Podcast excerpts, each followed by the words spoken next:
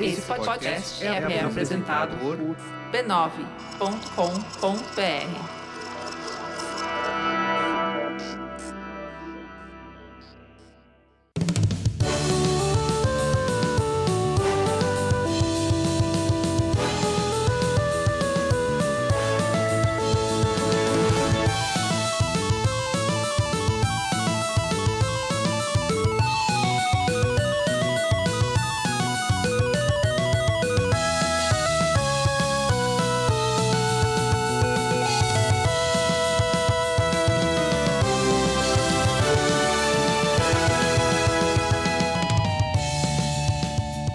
Ao vivo, Poco Pixel 119, eu sou o Adriano Brandão, do meu lado tá o Danilo Silvestre, tudo bom? Tudo bom, beleza? Maravilha! Qual que é o tema de hoje, Danilo? O tema de hoje é hipster e cult. Vamos, vamos ser hipsters hoje? Vamos. Va- Vou fazer aquele bigodinho que vira, assim, tipo do Salvador Dali, assim? Isso, v- v- vamos parecer. Chapéu, Vamos parecer mendigo, só que de propósito.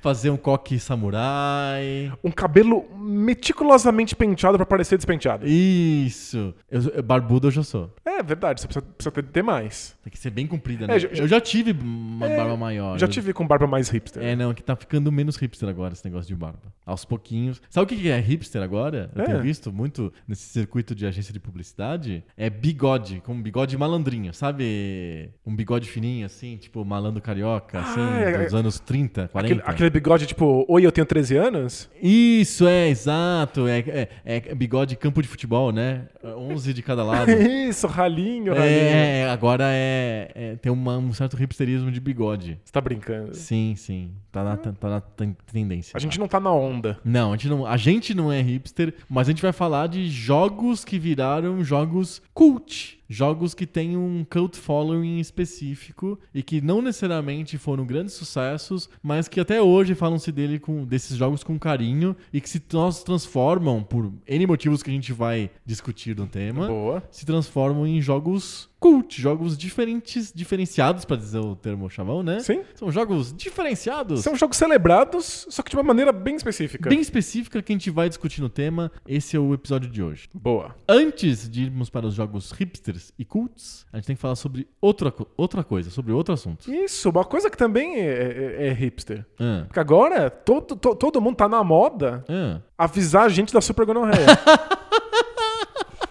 Já não é mais hipster, eu acho. Não tem nada mais hipster hoje em dia do que falar sobre su- super gonorreia. Você já falou sobre super gonorreia comendo o seu hambúrguer gourmet hoje? Você deveria. Vai abrir a super gonorreiaria? Mas o que, que Gourmet. faz isso aí? Você pega, você pega gonorreia gourmet? Você paga pra isso? Exato, é. É, mas é, é pela experiência. É tipo. é- é- Você tá pagando pela experiência. exato, mas não é sobre isso que a gente vai falar. Não é? Não, não, não, não. A gente vai falar sobre o mecenato esclarecido do Poco Pixel. Ah, bom. É o, a- é o jeito que você tem, o jeito mais hipster de você apoiar um podcast é o Mecenato Esclarecido. É po- porque o, o Poco Pixel é um programa cult. É, é, é um programa cult. Ele tem um. Ele não fez sucesso, né? A gente pode admitir isso, né? A gente admite É, não- que é um po- podcast fracassado. Não, não- não mas. apa- não apareci na Globo. Não, não, a gente não tá na Globo, nem, no, nem foi convidado pro Jovem Nerd. assim, tipo. então tá. A gente pode dizer que é um podcast que não, não vingou, mas que tem um cult following específico, Exatamente. né? Estamos aqui, firme e forte Acho no que nicho. O Poco Pixel é um, um- um podcast de nicho e você pode entrar no nicho, entrar nesse nicho e manter o Poco Pixel vivo, batendo o coraçãozinho. É, tem que ajudar o nicho a existir, porque senão ele vira farofa. É, exato. Não dá pra. eu Não consigo. A gente não tem audiência pra vender publicidade. Então a gente precisa da ajuda de vocês. E a ajuda que a gente consegue é através do programa Mecenato Esclarecido do Poco Pixel. Boa. Você contribui com R$ 10 reais por mês. O quê? Só isso? É menos que um suco de shopping? É menos do que qualquer produto hipster que você tem que comprar. um suco É porque os produtos hipsters são caros. É isso. Outro dia eu passei na frente de um lugar que tinha assim, cafés e bebidas urbanas. Eu fiquei pensando, o que que é uma bebida urbana? É suco de asfalto? É, é, é pra diferenciar das bebidas rurais. É, É, isso? bebidas rurais, o que que é? Tipo caldo de milho. é caldo de cana, é bebida rural. Agora, na bebida urbana é o que que é? É um, um refrigerante de, de, de coca. É uma Coca-Cola, é isso que que é. um, né? É Vende isso, café é. e coca. Hum. É, isso, extremamente urbano. Você, você toma ela andando com o seu skate. Tem que ser numa cidade muito cheia, senão você não pode tomar Coca-Cola. não, não pode. É, não, é, não é urbano o Não, você suficiente. imagina, você tá lá caçando cabrito no meio do mato, vai tomar uma Coca-Cola? Não, Não, vai. você tem que- Tomar caldo de cana. Caldo de cana. Tem que- Suco de milho, verde. Suco de milho verde, é isso.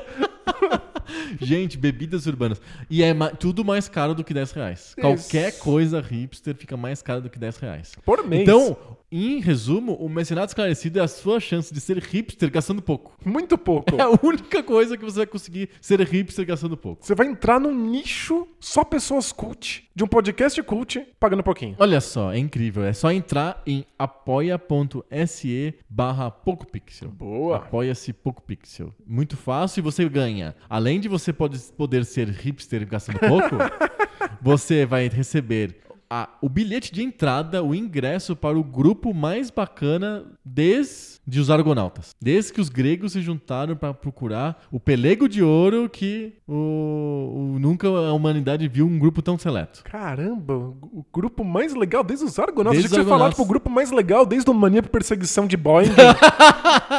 Não, No não, Orkut, não? imagina. Foi muito legal esse grupo do Boeing. foi, não foi? Foi, foi, foi, foi muito legal, mas não tão legal quanto o- os Argonautas. Argonautas, ok. Eles em busca do Pelego de Ouro. Liderados por Jazão. Bonito. Bonito, né? E mais legal do que, esses, do que os Argonautas são os mecenas esclarecidos do Poco Pixel. Legal, tamo lá Estão lá no discutindo, Facebook. Isso. Falando sobre videogame, falando sobre política, falando sobre a vida. São pessoas inteligentes falando coisas inteligentes no Facebook. E brigando de maneira super inteligente. Isso, isso é verdade. Acontece. Acontece. Não negamos nem confirmamos. Só assistimos. E nesse grupo de Facebook você recebe com antecedência os episódios do Poco Pixel. É verdade, às vezes com muita antecedência.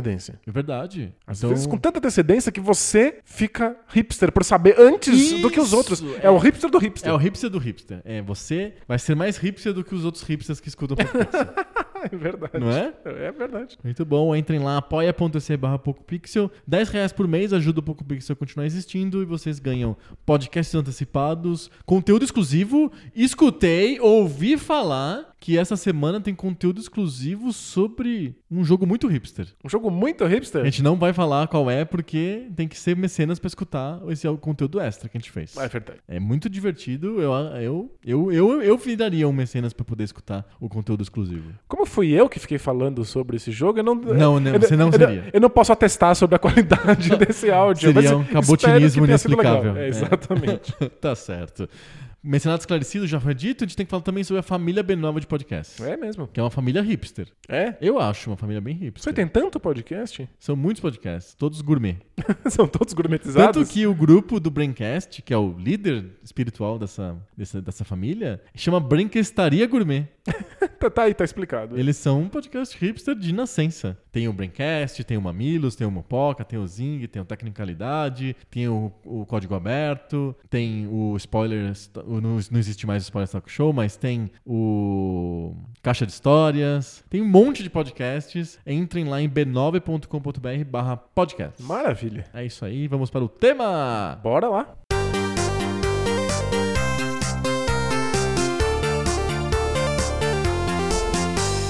O que que é um jogo cult? O que que é um filme, ou um quadrinho, ou um, sei lá o que, um disco cult? Acho que a princípio é alguma coisa que tem um culto. Pe- Tá. pra, va- pra valer o nome, né? Exato. O nome vem de. O cult é uma. Como eu posso dizer? É um jeito de abreviar a expressão mais completa que é algo que tem um cult following. Tem um grupo de seguidores que cultuam aquilo. Isso, ou seja, são coisas que por algum motivo fazem com que pessoas cultuem, adorem, venerem essa obra. Isso. Então, a primeira coisa que então que um jogo cult tem que ter é pessoas que adoram aquele jogo. Isso. E o que, que é adorar um jogo diferente de gostei, joguei e gosto muito? Porque, assim, todo mundo gosta muito do Super Mario Brothers. Dá pra chamar o Mario de um jogo cult? Então, acho que- acho que o, o primeiro ponto é ter um grupo de pessoas que cultuam exige necessariamente que não sejam todas as pessoas. É. Se o jogo é unanimidade, Todo ele não tem um, mundo- Todo mundo gosta, não existe um grupo de seguidores, um grupo de cultuadores. Ah, todo mundo gosta desse jogo, fim. É, e aí eu acho que a gente precisa de especificar as fronteiras disso. Porque dentro do universo de videogame, todo mundo gosta do Mario. Isso. Então ele é no- ele não é cult, ele é mainstream, É. assim, todo mundo gosta do Mario. Ele é unanimidade. Ele é né? unanimidade. Agora, no mundo aberto, no mundo geral, o Mario é uma coisa cult. Tem, tem, tem um cult following do Mario. Entendi. Entre as pessoas que não conhecem videogames, não jogam videogames, to- é isso? Juntando a população como um todo, pessoas que gostam do Mario têm São um- pa- eles fazem parecem um culto à parte, Parecem é. um culto do Mario. É, não é a Madonna ou, sei lá, a Os- Miley Cyrus, Os sabe? Beatles, é. Tipo, é, os Beatles, que são coisas que são unima- unanimidades no mundo. Fi- Eles, filhotinhos. Filhotinhos de cachorro. filha- filhotinhos de cachorro, gatinhos. É Isso. Gatinhos são unanimidade. Não dá pra dizer que gatos são cult following. Agora, iguanas aí já é uma coisa mais específica, certo? Isso. Então, chegamos a um ponto do culto. Não basta ser ter um culto. Tem que parecer um culto pra quem não é do culto. Legal, é. Concorda comigo? Tipo, Fa- faz sentido. É, um- é um grupo de pessoas que veneram isso e de alguma maneira suficientemente marcada pra Aham. que quem tá fora perceba. Acho interessante, Isso. exótico, coisas desse tipo. Que eles pareçam um grupo mesmo, né? Isso. Que eles têm algum tipo de coesão. É. Eu, pra preparar este, essa pauta desse assunto, eu fiz uma pesquisa no meu site favorito d- da vida, que é a Wikipedia. Boa. Como tudo, né? A gente já faz. a gente já- esse já é o cen- centésimo episódio do PocoPixel baseado na Wikipedia. Como gente você, é adora a o- Wikipedia. como você é um, um financiador da, da, da Wikipedia, Eu sou. você, você pode. Eu posso, né? É. Isso. É, eu, mesmo se eu não fosse financiador, eu também poderia, porque tudo na Wikipedia tá aberto sob Creative Commons. É pra todo mundo. Exatamente. É, o, o- a Wikipedia define três ou quatro características específicas para um jogo ser considerado culto. Ah, vamos ver. Vamos ver. Característica número um. Tem que ter poucos, mas apaixonados fãs. Então, o poucos é só pra que não seja unanimidade. Isso. Tem coisas que não é tão pouco assim. São, é, em números absolutos é bastante. Isso. É que tem que ser relativamente pouco. Perfeito. Então, no mundo, Mario é relativamente poucos. Tem, sei lá, dezenas de milhões e o mundo tem 4 bilhões. Então, Isso, tipo, mas dentre os fãs de videogame, todos eles gostam de Mario, então não faz sentido. Não faz sentido que o Mario seja cult. Isso. Então tem que ser relativamente pouco. Mas se você é muito fã, seu, seu jogo Dá favorito pra do Mario é o Mario 2, Aí, tudo bem. você tem um cult following dentro do grupo de seguidores do Mario. Isso, tem um culto ali no Mario Isso. 2. Mario 2. Então, isso é. Então, que ser- então, relativamente poucos, mas tem que ser apaixonados. Não- os fãs não podem ser fãs assim, blazer. Do tipo, ah, legal, gosto do Double Dragon. gosto. Né? Nin- Não existe um cult following do Double Dragon. Ninguém é muito apaixonado por Double Dragon. Ou pelo Turtles, arcade das Tartarugas Ninja. Ninguém é assim, meu Deus, como eu tenho wikis, tem sites dedicados a Tartarugas Ninja. E espe- especificando cada uma das estratégias de ganhar o Tartarugas Ninja, até porque não tem, é só apertar botão. Você aperta botão mil vezes. ganha. Destrua botões. Isso. Então, esses, esses fãs têm que ser apaixonados no nível diferente do acho legal, Perfeito. gosto, até que joguei bastante. Faz sentido, é. Então, esse é o primeiro critério da Wikipedia. O segundo critério é: tem que criar, eu acho que tá dentro desse critério ser apaixonado, tem que criar uma subcultura. É porque eu acho que é só consequência. É consequência. Como você é um grupo pequeno de pessoas, relativamente pequeno de pessoas, e eles são apaixonadas, é normal que elas se fechem dentro de- do- desse alvo da, da paixão. Sim. E quando você se fecha dentro desse universo, você com certeza vira um, um subgrupo. Você vira Isso. um. E acaba criando uma linguagem própria. Isso, Piadas piadas internas. internas. E vira uma subcultura que eles chamam. Exato. Então, ter uma subcultura é uma característica de uma coisa cult. Faz então, todo sentido. sei lá, vamos pensar num filme. Me, me diz aí um filme cult. Warriors, ou Selvagens, da, noite. os famosos Selvagens da Noite. É um filme cult. Porque ele, não, ele foi um sucesso legal na época, mas que sobreviveu muito melhor, né? E aí, isso é uma terceira característica da Wikipedia. O, j- o filme ou o jogo, etc., tem que ser um sleeper hit, tem que ser um sucesso tardio. Ele tem que fazer mais sucesso no pós-mortem do que durante a, a- a- a- a- o lançamento, a carreira viva, digamos assim, do produto. Entendi. Falar sobre ele, lembrar dele. É mais legal do que era na época quando foi lançado. Entendi. A subcultura faz com que isso seja interessante mais do que quando ele- o, o- o alvo surgiu na, É. na época. Acho que um dos filmes cults mais marcantes que eu imaginava que você ia falar, e- que é um pouco posterior ao Warriors, é o Blade Runner. Que foi um fiasco no lançamento, mas que aos pouquinhos as pessoas no boca a boca foram falando do filme e de repente o filme virou uma coisa cultuada. Perfeito. Então, o Warriors é um pouco assim, embora eu acho que ele tenha um sucesso melhor do que o Blade Runner no- nas bilheterias no começo, quando foi estreado. Mas tem gente falando do Warriors até hoje, Isso, junta as e- pessoas pra E, assistir. camisetas, e um monte de piadas, e, saiu o jogo depois. Que, no- Muito por- depois. Por uma geração que não fazia a menor ideia do que aquilo era. É. Pela Rockstar, inclusive. Exa- É um jogo da Rockstar. É um jogaço. D- Injogável hoje. Hoje, injogável. É absolutamente injogável. Aliás, é é sacanagem. Eles relançaram o jogo pra, pra você poder jogar no, no, no Play 3 ou no Play 4. Então, tipo, ajuda- ajeitaram as- a resolução, né? Pra você Aham. poder jogar. E não adianta, é quebrado do mesmo jeito. Mas é. o- o- o- os jogos posteriores, tipo GTA 4, tam, pra mim são injogáveis. GTA 4 tá, tá no limite já, né? É, a mecânica é quebrada, você não consegue dar tiro, é tudo Nossa. esquisito. É, imagina, o o Warriors é um jogo Warriors do é- começo do Play 2. Nossa, o né? Warriors é, a- é realmente extremamente injogável. É complicado. Bem complicado. Mas enfim, fez muito mais sucesso depois. Depois, então isso, os americanos chamam isso de sleeper hit. Então é uma característica importante pra uma coisa que chama- ser considerada cult. Legal. E, E- eu acho que um, um dos pré-requisitos pra isso é que exista material suficiente pra que você possa adorar e comentar durante muitos anos pra que isso ganhe valor. Exato. Acho que o, o Blade Runner talvez não seja um filme em si tão in- in- impactante, mas ele, o mundo que ele propõe, o mundo que tá pra fora do que aparece no, no, no filme, faz com que as pessoas possam passar décadas comentando a respeito. Sim. Então, você vai alimentando a, a, a fama dessa, dessa obra. É, mas tem, tem, tem filmes que não são tão profundos e que não tem tanto conteúdo assim e que acabam virando uma espécie de. de cu- tem um cult following. Eu lembro de um que uh, aqui no Brasil gosta-se demais desse filme, as pessoas lembram dele, falam o tempo inteiro, e que foi um sucesso ok, só um filme passável na época, que é o, o Ferris Bueller's Day Off, Day Off lá, o.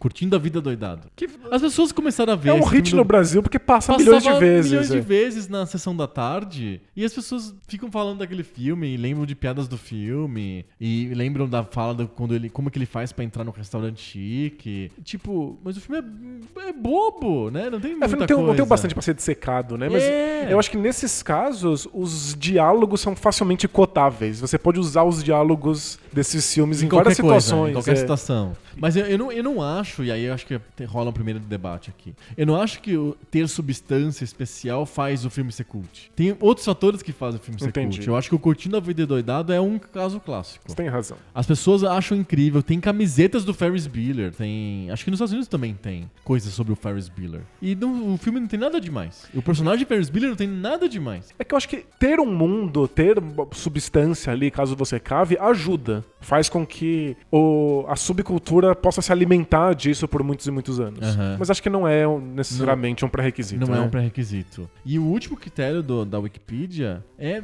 tem a ver um pouco com os outros que a gente já falou, que é você tem, uma- tem que ser uma coisa de nicho. Isso. Acho que tem a ver com a regrinha dos poucos fãs. Tem que ser de nicho. Então, se for todo mundo, não é um- uma coisa cool. É, Não é um culto. é. Você você concorda com esses critérios? Fa- Parece fazer muito sentido. É, e você descarta facilmente a história do, do- de ter uma substância, de ter conteúdo, tem que ser uma coisa marcante. É, eu acho que Pode ser marcante por outras coisas, É, né? eu acho que ajuda, mas às vezes pode, pode entrar no, no, no imaginário cult por ser ruim. É, Por pode ser, tão vazio e tão oco e tão bobo que as pessoas acham graça nisso e começam a falar sobre usar aquelas frases e aí já era. É, no o Brasil mesmo tem um, uma coisa cult meio de internet que as pessoas volta e meia citam e gostam, que é o Batman na Feira da Fruta. É verdade. Que, é, uma palhaçada sem sentido algum, do É- começo até o final. é tosquíssimo. É, horrível. Mas é que aquelas frases são.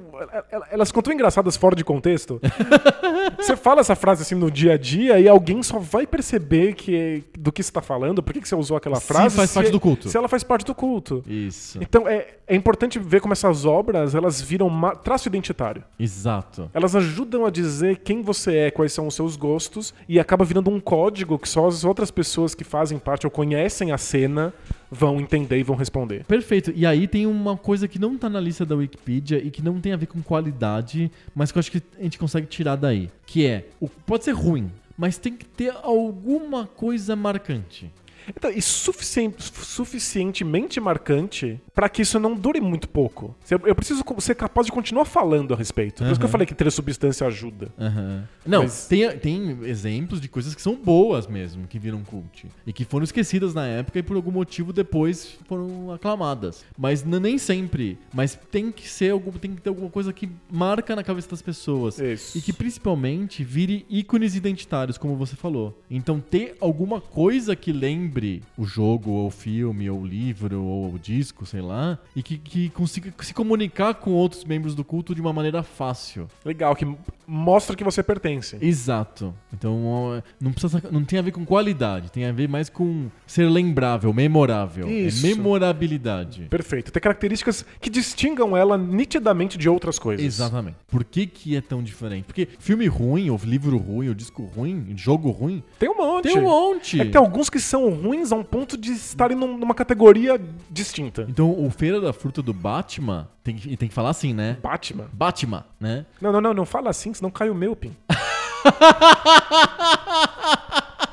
Então, é tão ruim, tão ruim, que tem uma coisa de diferente. Isso, é. Tá da- pa- pa- é, é o- é aquela brincadeira de jogo clássico de uma tela só, quando você sai pela direita e vai parar na esquerda. Aham. É tão ruim, mas tão ruim, mas tão ruim que fica bom. Isso, dá a Por- volta. Porque ele, ele é ruim num, num- num nível distintivo. Exato. Ele é diferente As das outras coisas. imitações, o Hermes e Renato tem lá o Telaclass, lá milhões de imitações do Feira da Fruta. E nenhuma é lembrada, nenhuma. As pessoas têm frases, é só o Feira da Fruta. Existe um culto às... Ao Hermes e ao Renato Hermes em e geral. Renato em Não. geral, inclusive essas redublagens que eles fizeram. Eles, eles tentam fazer coisas agora, né? No YouTube, coisas Não, do tipo. não, não acompanha. Eu acho que tem, mas não, não, não chega ao pé. Assim, Mas é, a Feira da Fruta que foi feita O Feira da Fruta foi feito em casa, em de qualquer casa, jeito. regravando em cima de um VHS, mas entrou no imaginário porque... Eles acharam os caras, né? Atra- os, os caras Os- é. Ah. que dublaram? o- Sim, eles acharam. Eles têm orgulho do que eles fizeram? Acho que tem. Mas é distintivamente ruim, ela se separa das outras coisas, é facilmente cotável, você pode usar aquelas frases o tempo inteiro, Porque então você nenhuma- sabe quem porque o- pertence ao grupo. é. Inclusive, você falou assim: eu uso frases fora de contexto. Não há contexto.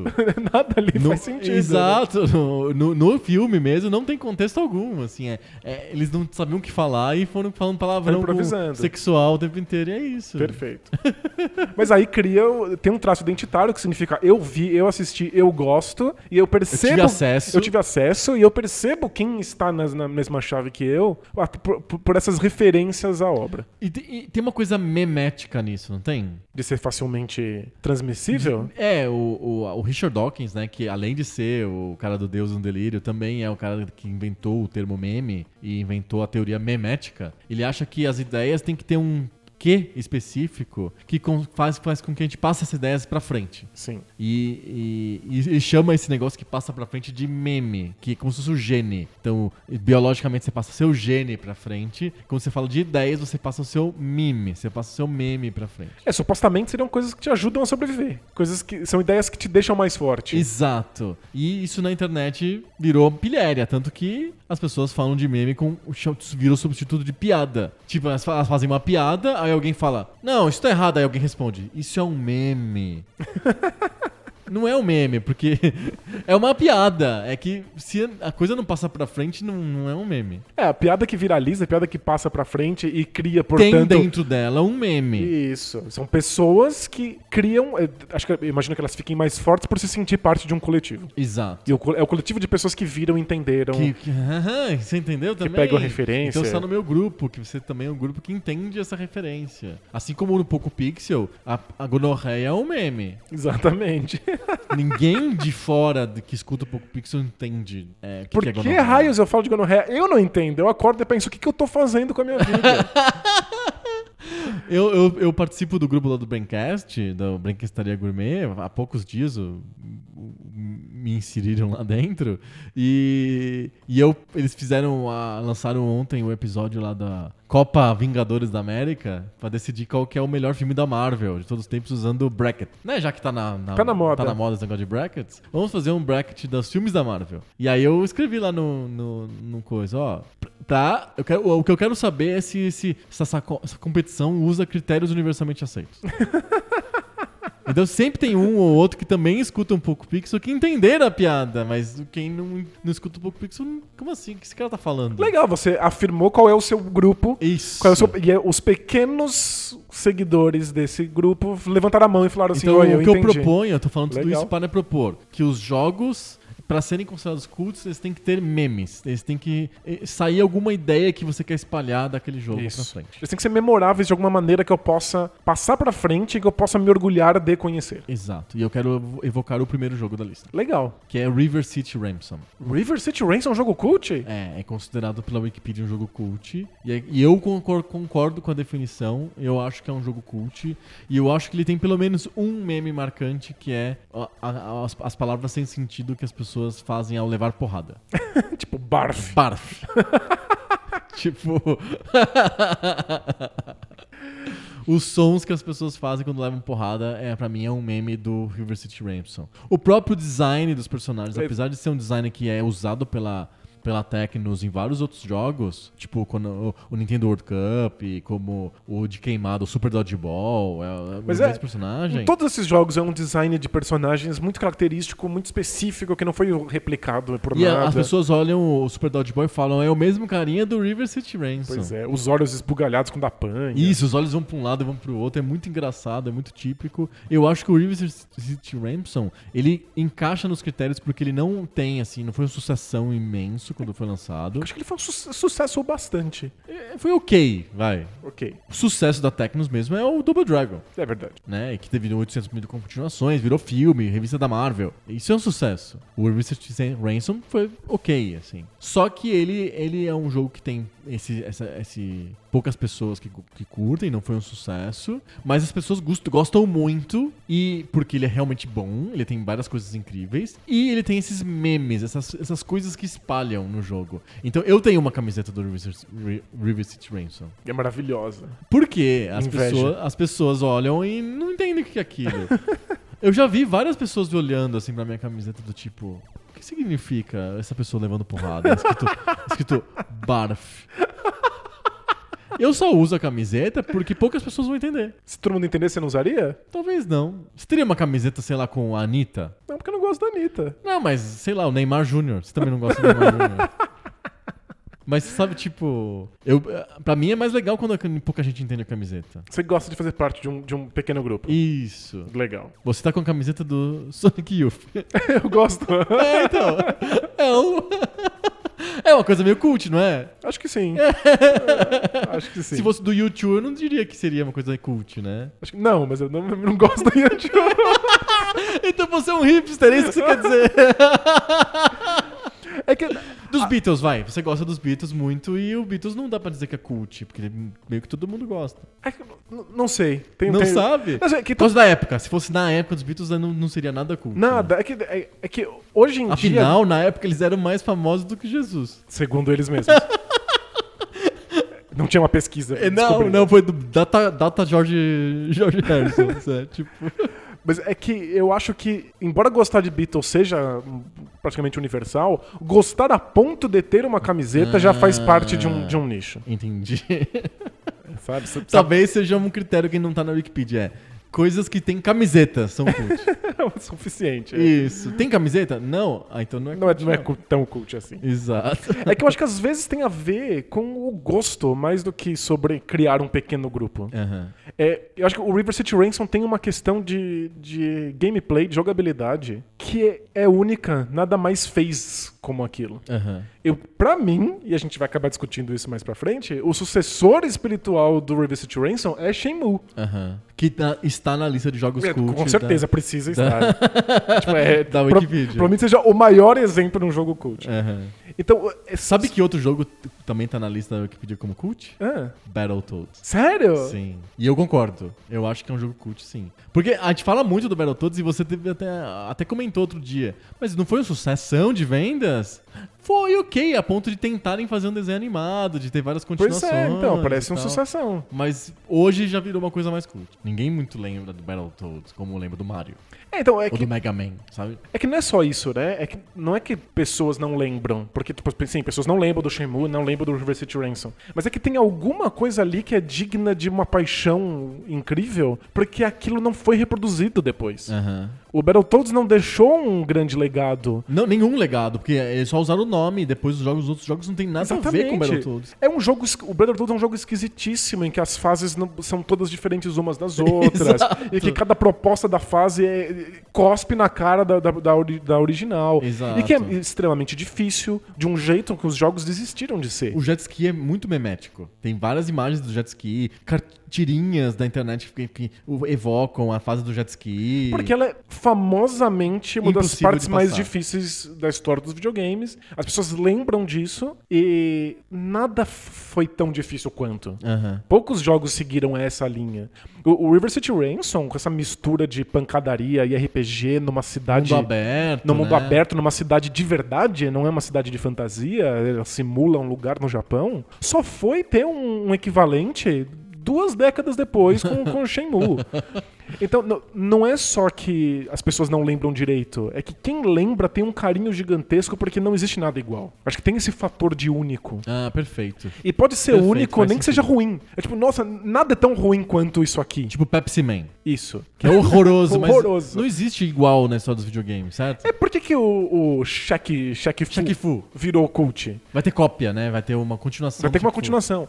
É porque assim, nada é tão horripilante quanto aquilo. em vários sentidos diferentes. Poucos jogos têm uma jogabilidade tão medonha, poucos jogos têm personagens tão horríveis, e poucos jogos, jogos têm uma ideia tão ridícula quanto botar um jogador de basquete dando porrada em outros caras Mas você que não tem nada a acha ver. mesmo que o Shaq Fu é cult? Ou é só É, ruim? Não, é, mas ele é cult por ser ruim de uma maneira única. Aham. Poucos jogos da geração são tão horríveis, então as pessoas se lembram disso. Mas Superman 64 não é cult. É, É, você def- acha- é cult? Definitivamente. Tem piada na internet sobre. Tem piada na internet, as pessoas se lembram disso. Tem gente que joga, tem gente que tenta ser bom. Do Esse- Superman 64 passada. Isso. Consegui passar da fase das argolas. Existe um grupo de pessoas dedicadas a isso, porque jogo ruim no 64 é quase toda a coleção. É. O, jo- o E 64 a nem tem, coleção é pequena, hein? É, Nem tem tantos jogos assim, a maior parte deles é horrível. O, o, o, o Superman 64 consegue ser horrível num outro nível. E é por isso que ele se torna um cult. Uhum. Porque ele é distinguível. Eu acho que o River City Ransom ele é distinguível por ser muito bom. Mas ele é muito bom de uma maneira Diferente. né? diferente, uma maneira que as pessoas não estavam acostumadas na É, época. não é um super plataforma bom como tinha um monte no Nintendinho. Exato. E ah, foi meio que abandonado, o legado é mínimo, as pessoas não seguiram isso, os game designers não seguiram isso, e aí não tem, um cu- não tem outro jeito. Se você gosta de River City Ransom, Tem que ser o Reverse. tem que ser o River City Exato. Ransom. Ou Shenmue de, al- em algum nível. Aham. Se você gosta de Battletoads, sinto muito. Só tem o Battletoads. É só Battletoads. Então, como não foi um grande sucesso, porque definitivamente não são jogos muito acessíveis, são jogos completamente fora da curva, eles acabam tendo um culto. Exato. Então eles são jogos cult. Outro jogo da lista que eu gosto muito é o Manic Mansion. Tá na lista como um, um jogo cult. É, faz sentido. Não é um jogo que as pessoas jogaram muito. Não. A maioria das pessoas jogou Day of the Tentacle, não Sim. Manic Mansion. Deu 80 co- tornou Não, aquilo é mais uma- acessível. É uma coisa né? mainstream. É, as pessoas jogaram é, Monkey Island, não Manic Mansion. É, tem vários outros adventures da LucasArts muito mais famosos do que Manic Mansion. O Manic Mansion tem um cult following, tem sites sobre o Manic Mansion. Tem um site bem grande sobre o Manic Mansion que tem curiosidades, frases, tem fotos, né? tem coisas de como que foi feito, depoimento dos caras que fizeram. esse é um dos Tudo- casos E foi que- feito por um fã, não é o, o Ron Gilbert se juntou lá e fez. Não, não, não. Um fã gastou a vida dele escrevendo um site sobre o Manic Mansion. Maravilhoso. É um desses casos que o jogo tem substância o bastante pra você f- continuar movendo a cena durante Sim, décadas. é. exatamente. Tem um design icônico, tem o, o desenho dos personagens é bem memético. O, o Timbleweed Park, que é um jogo recente, Tá relembrando isso. ele, é. ele tá co- colando no Manic Mansion pelo- na- só na parte visual, mas ele tá colando no Manic Mansion. Então eu acho que o Manic Mansion faz parte desse grupo de jogos cult também. Legal. E é um jogo que eu, eu amo de paixão, o Manic Mansion, e eu acho muito bom. Com problemas, mas muito bom. É muito bom. E, e, se se a gente tá falando de, um- de uma coisa cult, a gente tá falando de uma coisa que não é inteiramente acessível, né? Não. Uma coisa que não é todo Tem que mundo ser que meio, pega. é. meio fechado mesmo. Tem que pra ser. ter escata de culto, né? Mesmo que seja ruim, tem que ser uma- um, um- um ruim que só poucas pessoas conseguem perceber por que, que esse ruim é interessante. Ah, sim, sim, sim, Pou- exato. Poucas pessoas percebem por que, que aquela frase da Feira da Fruta é engraçada. Se fosse todo mundo achasse engraçado, adeus. Então acho que o, o Manic Mansion definitivamente não é um jogo acessível. Não, ele é bem hermético pra maioria das pessoas. Que Ele é extremamente você faz, você, não- críptico, é. você entra numa casa e não tem nada pra fazer. É, um- é- é um jogo que não é linear, embora ele, ele, ele espere que você resolva os quebra-cabeças de maneira linear. Mas você um tá depois aberto do outro, nisso. mas você pode fazer em qualquer ordem e quebrar o teu jogo. Exato. É, é- é um jogo bem esquisito, bem difícil acesso. Quem se, se, mer- se entrega a essa experiência fica apaixonado e não tem nada muito parecido, né? O, o David Tentacle e todos os filhotes point and click do Manic Mansion são bem diferentes. Muito diferentes. É uma história aberta, li- é histó- é história fechada, linear. Começo, meio e Pega fim, na tua mão e bonitinho, vai é. certinho. Os dórgicos do Indiana Jones são exemplos claros disso. Perfeito. Tem mais- eles são mais parecidos com o filme. O Manic Mansion é, É um jogo. é, é um jogo Parece um jogo de mesmo. tabuleiro. É, eu sempre associo com um jogo de tabuleiro. Faz sentido. Ele é bem mais, ma- mais aberto É mesmo. totalmente aberto, né? Ele é cult porque não tem nada igual. E mesmo que não. Eu, eu tenho um milhão de ressalvas com o Manic Mansion, mas eu entendo que nada repetiu o que ele fez. Nada repetiu o que ele fez. É. Nem o Zack McCracken, jogos que são bem próximos cronologicamente, são bem diferentes. O Zack É. McCracken tem uma linha histórica óbvia, num- uma historinha que você tem que seguir, um storytelling s- claro. O Manic Mansion não tem. É, vários desses jogos que a gente vai falar aqui na lista são os jogos que perderam no- do ponto de vista de legado, se a gente for usar os critérios universalmente aceitos da revista Sam Games. Exato. São os jogos que a indústria, por um motivo ou por outro, abandonou. Achou que era um modelo que não valia a pena. Não replicável, né? Não Um replicável. Modelo não replicável. que, que as pessoas não entenderam ou que elas não se sentem confortáveis. É, Quando um jogo se estabelece imediatamente como nicho, por que, que eu vou fazer outro desse? Exato, perfeito. Outro da lista talvez seja o, o jogo mais hipster cult de todos os tempos. Fala. A série Mother, Earthbound. A série Mother. Tá na lista lá da Wikipedia. E eu não podia cor- concordar mais. É que a série Mother tem dois problemas para ser. que forçam ela a ser cult. O primeiro. Não é que saiu no ocidente quase É. nenhum dos jogos. São três jogos a série. Dois deles não saíram no ocidente. É. Dois deles só existem em japonês, ou se você for atrás de uma tradução Não oficial. não oficial, embora profissional. Profissional. Mas não oficial. Então, você já tá uh, reservando esse jogo para um grupo muito seleto. Perfeito. O jogo que saiu em inglês, que é o Earthbound, Earthbound, é o segundo, que né? é o Mother 2, que seria o segundo na série, já começa aí, né? Você já pega o segundo no- da, da brincadeira. é boa sorte. É um jogo extremamente esquisito, que ninguém sabe explicar por que raios a Nintendo dos Estados Unidos achou que seria uma boa ideia l- lançar. Eu, eu, eu- eu tenho um palpite. Mother foi um sucesso gigantesco no Japão. Mother não é cult no Japão. É, um jogo mainstream. É um jogo mainstream que tinha. Zelda. Que, ti- Zelda deles, que tinha, que tinha comercial na televisão. Com personagens icônicos a ponto de virar mochila de criança. Aham. E a ponto de que os personagens estão no Super Smash Bros. Sim, verdade. É tipo, entre o. no meio dos grandes O do personagens da Mother 1. Nintendo. O Mother 1 e do Mother 2. Do 2 também. Ah, e agora, nos, nos Smashes mais famosos, tem o Mother 3 também. Tem o Ah. Lucas do Mother 3. Aham. Eu tenho até amiibo deles. Tem um amigo do Lucas, né? Eu tenho do Lucas e do NES, que é do Mother 3 e do Aham. Mother 2. Só o, o, o NES saiu nos Estados Unidos. O outro é Por causa do japonês, Earthbound, é. claro. Então, no, no Japão é um sucesso. E eu imagino que os Estados Unidos pensou, a gente não pode abrir mão de um, de um personagem que tá tão clássico na Nintendo no Japão. Aham. Vamos lançar o Earthbound, que é um jogaço nos Estados Unidos, vamos ver o que acontece. Mas eles já perceberam que o jogo era esquisito demais, pra sensibilidade ocidental. Então eles já lançaram como se o jogo fosse cult. hein? A campanha de marketing já era voltada pra, pra meia dúzia de pessoas. Sim. O jogo já era caro demais, vinha junto com o Um guia de livro, jogo, é. porque eles achavam que as pessoas, o jogador médio, Não não, ia ia entender. Não ia entender o que tá acontecendo, não ia saber o que fazer no jogo, não ia pegar as referências, não ia pegar as piadas, não ia pegar nada. Tem um guia. O jogo já nasceu nos Estados Unidos pra ser cult. E aí o resultado é, É que virou cult mesmo. virou cult. Deu certo. Eles já estavam pensando, puta, ninguém vai jogar isso. Quem jogou se apaixonou, achou maravilhoso. É um mundo gigantesco que alimenta os fãs durante décadas. Teorias conspiratórias. Teorias e tal. E as pessoas vão atrás do original japonês e vão jogar o Mother 3, tentam lin- linkar os jogos. Ah, E bom, origi- bom no original também pra ver as diferenças de censura, tradução. Exatamente. Tem, se você procurar na internet, o tradutor profissional que traduziu o Mother 3 e o Mother 1, ele faz comentários da tradução do Mother 2, assim, extensivos. Dizendo, olha, isso aqui... Não faz tanto sentido. Não faz tanto sentido. Isso aqui foi uma tradução dessa piada que era intraduzível. Tem tudo. Tipo, tem uma, uma comunidade apaixonadíssima. Porque o jogo merece. É que o, o problema é que o jogo não é acessível. Pra começar, o jogo tá fazendo piada com RPGs. Uhum. É sobre videogame o jogo. O- É um jogo sobre jogos de RPG. Então, se você não conhece a linguagem de RPG, você não vai entender por que que o jogo tá fazendo o que ele faz. Eu conheço pessoas que o primeiro contato com RPGs foi o Earthbound. Aí já fica estranho, né? É estranho, tem pessoas que adoraram a mecânica, mas é que você perde a sutileza da mecânica estar criticando outras mecânicas. Sim. É, Muita gente conhe- vai reconhecer a mecânica de luta do Earthbound como a mecânica do Pokémon. É bem parecido. É bem né? parecido. Você fala assim, bater, aparece quatro golpes, você escolhe qual é o golpe, e aí ele te escreve o que aconteceu. O Pokémon ficou confuso, ele É. está batendo nele mesmo pela sua confusão, tomou 20 de dano.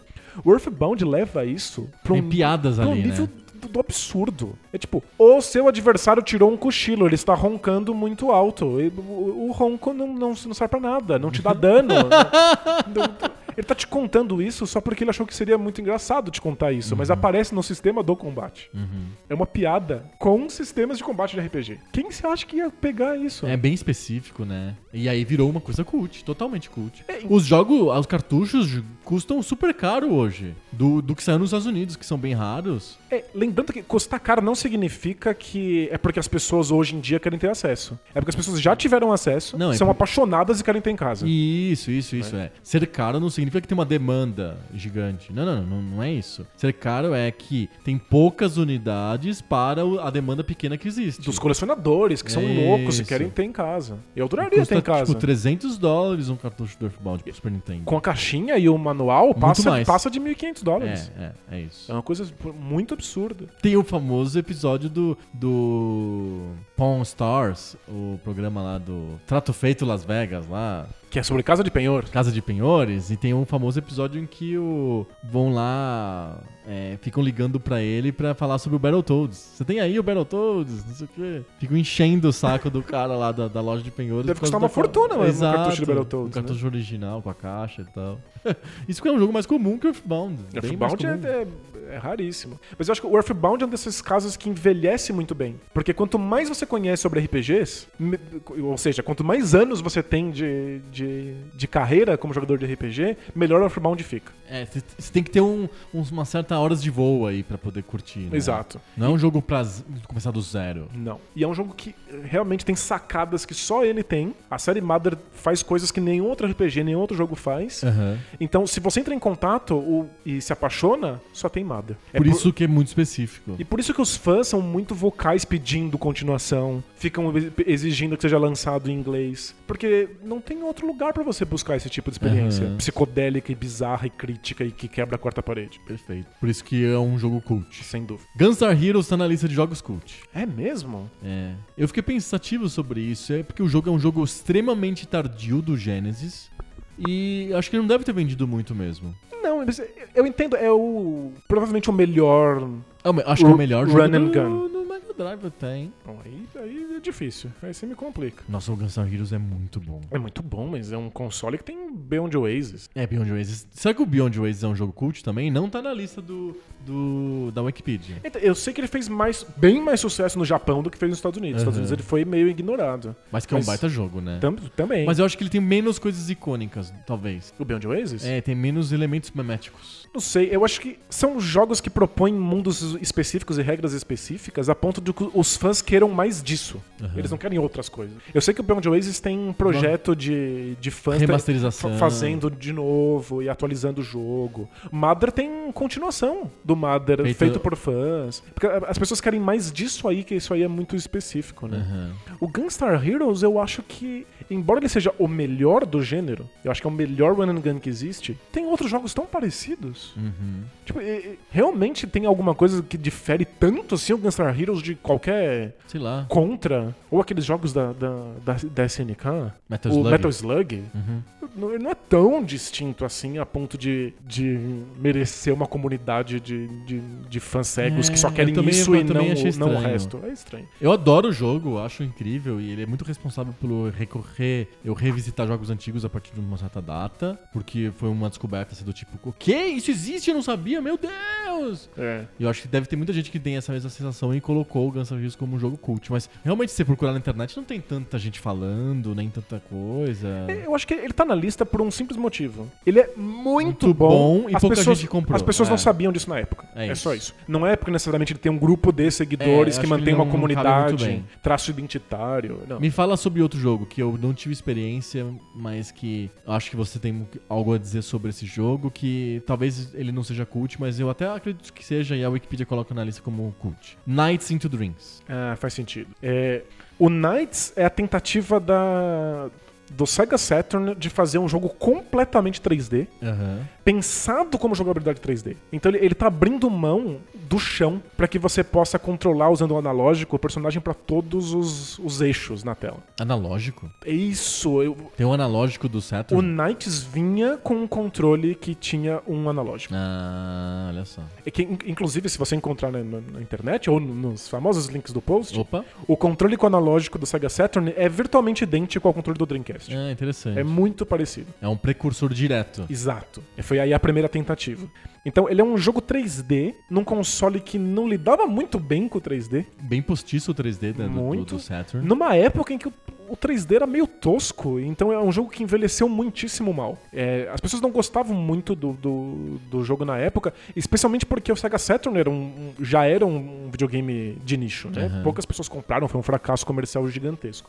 Agora o Knights é revisitado não tanto pela jogabilidade ou pelo 3D, mas pelo character design, pelo mundo que ele propõe, que é um mundo de sonho extremamente bizarro que lembra um pouco as coisas do Tim Burton. Hum, tem uma cara de Tim Burton mesmo, É, verdade. e- Eu acho que o Tim Burton, ele, ele acerta um ponto estético que agrada muita gente. Uhum. Essa coisa do o macabro fofinho. Onírico, né? Isso. Tipo, é bizarro, mas não é bizarro a ponto de me incomodar. É Uhum. bizarro a um ponto de eu achar legal e querer um, um- um bichinho de pelúcia. Sim. E eu acho que o, o Nights, o, o Night into Dreams tá simplesmente nessa chave. Uhum. Por isso que agora ele tá mais em contato com os gostos estéticos das pessoas, aí eles Ele retornam parece pro jogo. um jogo indie, a Van Lettre, né? Um jogo indie antes de existir o termo indie. É, é como a maior parte E das Hum, não coisas ser da indie, SEGA, é. quando a SEGA tava quebrando. Aham. Então ele, ele é revisitado esteticamente, ele não é um grande jogo ainda. Ele, ele, ele- ele envelheceu mal. Aham. Ele foi remasterizado, ó,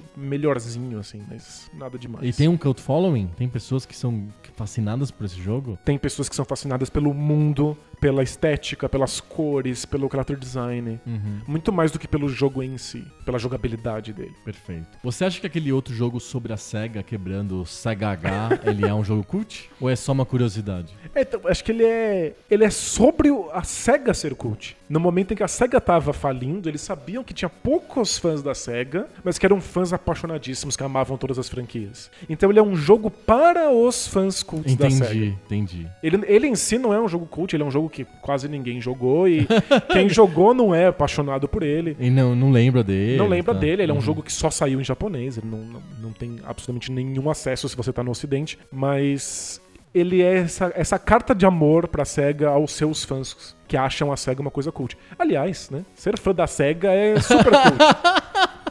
Não, na, ép- não no começo dos anos 90. É, na, na geração Sega Saturn e Dreamcast, com certeza. Ah, cê- eu imagino. E hoje, E é isso. E tem pessoas, né, que amam Dreamcast como eu e que levam isso muito a sério. Do tipo, o videogame de verdade morreu com o Dreamcast. Aham. Tem camisetas escritas isso. o Dreamcast é uma coisa cult. O, o Dreamcast é muito cult, porque foi, foi fracasso comercial, então poucas pessoas veem valor naquilo. O valor do Dreamcast não é facilmente acessável. Você precisa saber direito o que tá procurando, você precisa ter um certo gosto para que o Dreamcast te faça sentido. E é muito fácil se apaixonar por ele. Se o Dreamcast aperta o botãozinho certo em você, Já era. já era, porque tem muitas coisas parecidas. Você gosta de jogo esquisito, estranho. a- Você gosta dos jogos que eu, que eu chamo de jogos carta branca da série? Aham. quando a SEGA deixa os desenvolvedores fazer qualquer coisa, o Dreamcast tem milhões desses, então você vai ser apaixonado pelo console. Então é fácil se mergulhar nesse mundo e não voltar mais. Uhum. Acho que eu vou pegar essa- esse gancho da carta branca e colocar uma questão aqui. Jogos carta branca têm mais chance de serem jogos cult? O Earthbound não tem muita cara de jogo carta branca? Totalmente. É que o, o Earthbound é um jogo de um outsider. Ele é feito por um Não. escritor, não é um, um jogo feito por um game designer. É um jogo de autor. Isso. Ok, né? Mas ele é mais que um jogo de autor, ele é um jogo de autor que recebeu a carta branca da Nintendo. Faz aí o que você quiser, a gente dá um jeito depois. Aham. É porque eu acho que esses jogos carta branca eles têm mais chance de saírem da curva, de serem jogos diferentes. Sim. E aí jogos diferentes ao mesmo tempo, em que eles vão encontrar um, um- um público que vai achar isso inovador e maravilhoso e querer mais disso e não encontrar, eles também vão ser menos acessíveis. Né, Se você tá saindo da fórmula, você tem uma chance gigante de encontrar pessoas que não entendem Perfeito. o que o jogo tá propondo. Então acho que eles são fadados a se forem algum sucesso serem sucessos moderados que Perfeito. criam um culto follow. um É, cult. geralmente quando tem autores que tem uma marca autoral muito pesada, o, o, a- o produto disso vira cult. Faz sentido. é. Porque o, o público em geral não vai se conectar, porque ele- poucas pessoas têm aquela sensibilidade específica que se conecta com aquele autor. É, e não quer dizer E que aí- assim, ai, é bom e as outras as pessoas não, Não, são, não, não, elas não não. conseguem entender o porquê que é bom, né? Não, é uma questão de conexão mesmo, né? Isso. Então, eu- o o que eu gosto de repetir como um exemplo de cult é o Twin Peaks, a série do, Do David Lynch. do David Lynch. Ele tem uma estética e uma proposta visual, narrativa, estética, blá, tão específica que poucas pessoas se conectaram. Vai a funcionar maioria pra das poucas pessoas, pessoas, não né? entendeu, não gostou, achou ridículo. O que que tem a ver essa história? A- a- Já as pessoas que conectaram ficam malucas. E aí você entende que é uma obra autoral, tem uma carta branca, deram uma carta branca pro David Perfeito. Lynch. é. Porque se ele não tivesse a carta branca, seria uma obra de, feita no, no, no escritório lá do, do- da, da, da produtora, com focus group, chamava as pessoas pra per- debater. Você acha que o personagem devia mo- morrer, viver? E aí vira novela. Novela da Globo é uma coisa totalmente sem, sem gosto, insípida, né? Porque é feita pra agradar o maior número de- possível de pessoas. Isso, então tem, tem- tem- não tem uma mão forte de um autor, né? Exato. E aí o, o caráter autoral faz com que a coisa fique cult muito mais Você fácil. você tem toda a razão. Apesar- Comentário sobre a SEGA. Cega. Em geral, você sabe que está fazendo uma coisa cult. Você sabe que se você está dando carta Já se branca, antecipa? você já se antecipa. É? Você, você, já- você já sabe que aquilo não é para o- todo mundo. Não é para os contemporâneos, é para as futuras gerações, é isso? Isso, ou é pra um nicho. Tipo, o David Lynch não faz um filme pensando assim, todo mundo vai assistir, eu vou ganhar milhões no cinema. Aham. Ele pensa, algumas poucas pessoas que entendem a minha proposta estética, que gostam, que con- se conectam com isso, vão assistir. Perfeito. Então o estúdio dele já tá preparado, não tá? Uhum. Em Já dão a quantidade de dinheiro certa, inclusive, para ele. Exatamente. Com videogame, se você tá fazendo uma coisa muito fora da curva, você sabe que isso não vai ser um grande sucesso comercial. Então você já diminui o investimento, você já diminui suas expectativas. A SEGA não faz ideia. A SEGA acha que fazer um jogo completamente fora da, da, da caixinha vai criar Dá super o, certo. o próximo grande hit. então você tá- o que você está querendo dizer é que a SEGA é sem noção? A SEGA é sem noção. Ela tem mania de grandeza. Ela acha que se o cara fizer uma coisa completamente diferente autoral, as pessoas vão descobrir, todas, todas juntas, O no mérito mundo, disso. Vão descobrir que aquilo é maravilhoso juntas. É e, uma epifania coletiva. e aí a SEGA vai, Vai ganhar vender milhões. É. alguém, eu acho isso muito engraçado, alguém viu o Shenmue sendo produzido, E, e assinou um cheque. assinou um cheque de Muitos milhões de dólares e pensou assim, vai ser um sucesso. Mas você tem que ser cego, surdo e mudo pra achar que isso vai ser um sucesso. Shenmue ia na contramão de tudo que tava sendo feito no gênero. Mas, sim, e- e ele vendeu bem. Não. Não, ele vendeu um, Vendeu milhão, um milhão de de, cópias. cópias. O problema é que foi muito caro, tinha que vender 200 vezes mais isso. Mas um milhão de cópias é muito pouco pra, um- pra- pra qualquer jogo grande, qualquer jogo de alto investimento. Você vai vender um milhão de cópias, você faz um jogo de nicho, Isso. independente, pequenininho. E que vai ser um puta sucesso. Isso, e, que, e por ter custado pouco, vai te voltar uma grana louca. Exato. Eles acharam que Shenmue ia ser o jogo pra vender consoles. E as pessoas iam comprar o Dreamcast pra jogar Shenmue. Isso, Shenmue era um jogo cult de nascença, de largada. Eles, um Uma pe- proposta cult, É né? uma proposta que já é voltada pra pe- pra poucas pessoas. É lento, é devagar, Tem que ficar horas jogando pra poder tirar alguma coisa daquilo. Isso. O ritmo é, é, é uma proposta de ritmo que você não encontra em nenhum outro tipo de jogo. Você vai ficar andando pelas ruas esperando alguma coisa acontecer. Às vezes você tem um, um encontro. Você conseguiu uma pista e aí você vai encontrar com uma pessoa que talvez te dê uma informação importante amanhã às nove da noite no bar. Tá bom, mas hoje são oito da manhã. Você tem que fazer outras coisas. O que, que eu vou fazer? Não tem mais nada pra fazer nesse jogo que não seja você experimentar a cidade, andar por ela, conversar com outras pessoas, Fazer qualquer coisa. fazer qualquer coisa. As pessoas ficavam indignadas porque elas queriam que as cenas acontecessem uma depois da outra. Que tivesse ação, né? Que a, a ação fosse carregada por alguma coisa o tempo inteiro. Isso, e o jogo não é sobre isso. Então ele já é uma proposta esquisita. Ele tá, é um jogo que reproduz o Japão nos anos 80. Uhum. Mas reproduz mesmo, rua a rua, casa a casa, loja a loja em Yokozuka, no Japão. As pessoas estavam ensandecidas com Final Fantasy. Elas queriam ver mundos bizarros com castelos gigantescos e barcos voadores. Se alguém queria ver a ruinha de Yokozuka com a lojinha de jaqueta jeans? exatamente como é que era, na previsão do tempo do dia. E se é chover exatamente como choveu no dia específico, é claro que ia ser fracasso. Não tinha poder, não tinha magia. Tinha golpes milimetricamente filmados de artistas de karatê. Pra quem que é isso? É pro nerd de artes marciais. Sem, sem dúvida. É pro nerd de. de geografia. É pro nerd de Japão. E por isso criou um cult following. É- é- é o nerd, né? Essa pessoa que se dedica muito a uma coisa e é apaixonado por ela. E essas coisas que o Shenmue propõe são coisas muito específicas. Como que é o cult following hoje do Shenmue? Fóruns na internet, teorias múltiplas sobre tudo, fanfic, o Então, que que tem? quase toda a comunidade do Shenmue tá reunida num grande fórum, um fórum gigantesco chamado Shenmue Dojo, Uhum. é, ou Dojo, e se debate absolutamente tudo lá. As ações do jogo, os Co- destinos dos personagens. então, As coisas fora do jogo, como ele foi desenvolvido, por que, que ele foi desenvolvido, a carreira do Yu Suzuki, por que, que o jogo foi abandonado, quanto custou, quanto vendeu, etc. Aham. Coisas específicas do jogo, pessoas contando as suas, as suas experiências com o jogo. Aham. É, é difícil você ver as mesmas coisas com um colega quando você joga Shenmue, porque o jogo é muito aberto. Acontece coisas aleatórias. Acontecem coisas aleatórias, coisas diferentes. É, no Natal, você pode ser visitado por seus amigos, que vão te trazer presentes e um saquê.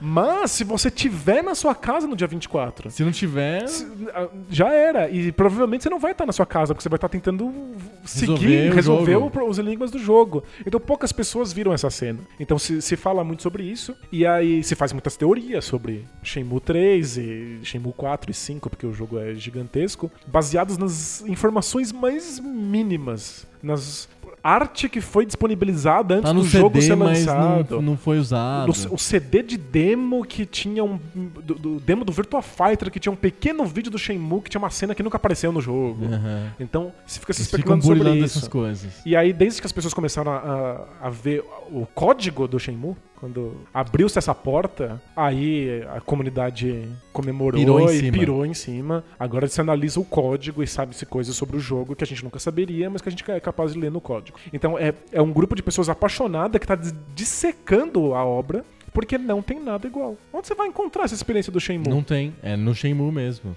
Você pode é, ir o, pro... é o jogo que tem maior cult following de todos, você acha? Eu acho que é o cult following mais apaixonado que eu conheço Aham. em videogames. Entendi. São pessoas que tentam o tempo inteiro defender o jogo, extrair o máximo possível dele e que definitivamente não tem onde encontrar essa, essa experiência. Você vai no Yakuza, que é parecido, Yakuza é muito voltado pra samba, pancadaria e pra tiroteio. Essa coisa. O, o ritmo do Shenmue, se fosse um filme, já faria ele ser um filme cult. Uhum. Esses filmes iranianos em que tudo é muito lento e Sim. que você é obrigado a ficar vendo aquela câmera parada enquanto as coisas acontecem. Então, o, o- não é tanto sobre a jogabilidade, mas é sobre a, a sensação que o Shenmue passa, é uma coisa muito única. Isso gera uma comunidade fechada e, portanto, uma comunidade muito apaixonada. Perfeito. Tenho mais dois jogos pra comentar antes da gente encerrar.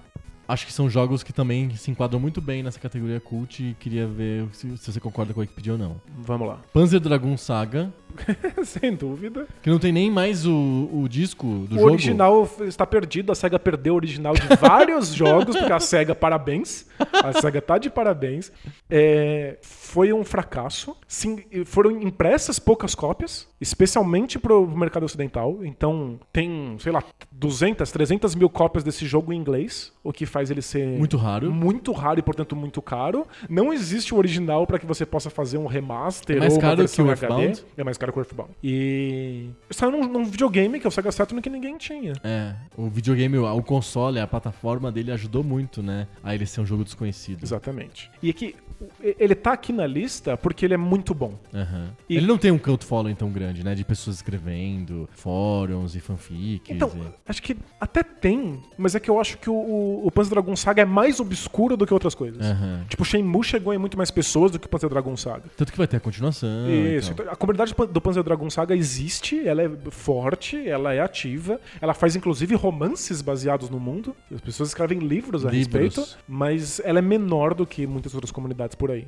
Mas o, o Panzer Dragon Saga tá aí porque ele é bom. Bom, né? Ele é bom de verdade. É que ninguém viu na época. Aham. As pessoas estavam jogando Final Fantasy, elas compravam PlayStation só pra jogar RPG. E aí elas não iam ter um Saturno pra jogar o único RPG importante do console, que era o Panzer Dragon Sim, Saga. sim. é Mas é, é, é bom de verdade. Então hoje em dia você revisita e você fica impressionado com como ele fazia coisas melhores que Final Fantasy. Mas ninguém sabia na época. Sim. Outro jogo que tem aqui na lista, e eu acho que talvez seja um outro clássico de, de, de Sleeper Hit e de como que ele vai gerar um legado tardio, mas extremamente importante e marcante, já é um jogo quase. É um jogo fronteiriço do Poco Pixel. Acho que ele entrou no nosso nível de Poco Pixel esse ano agora. É. Ico. Ico. Faz todo sentido. É um jogo de autor, bem. Uma mão pesada de autor. Pesadíssimo. O Fumito Ueda é... é- Você reconhece um jogo do Fumito Ueda na- de longe, no escuro, na neblina. É. assim.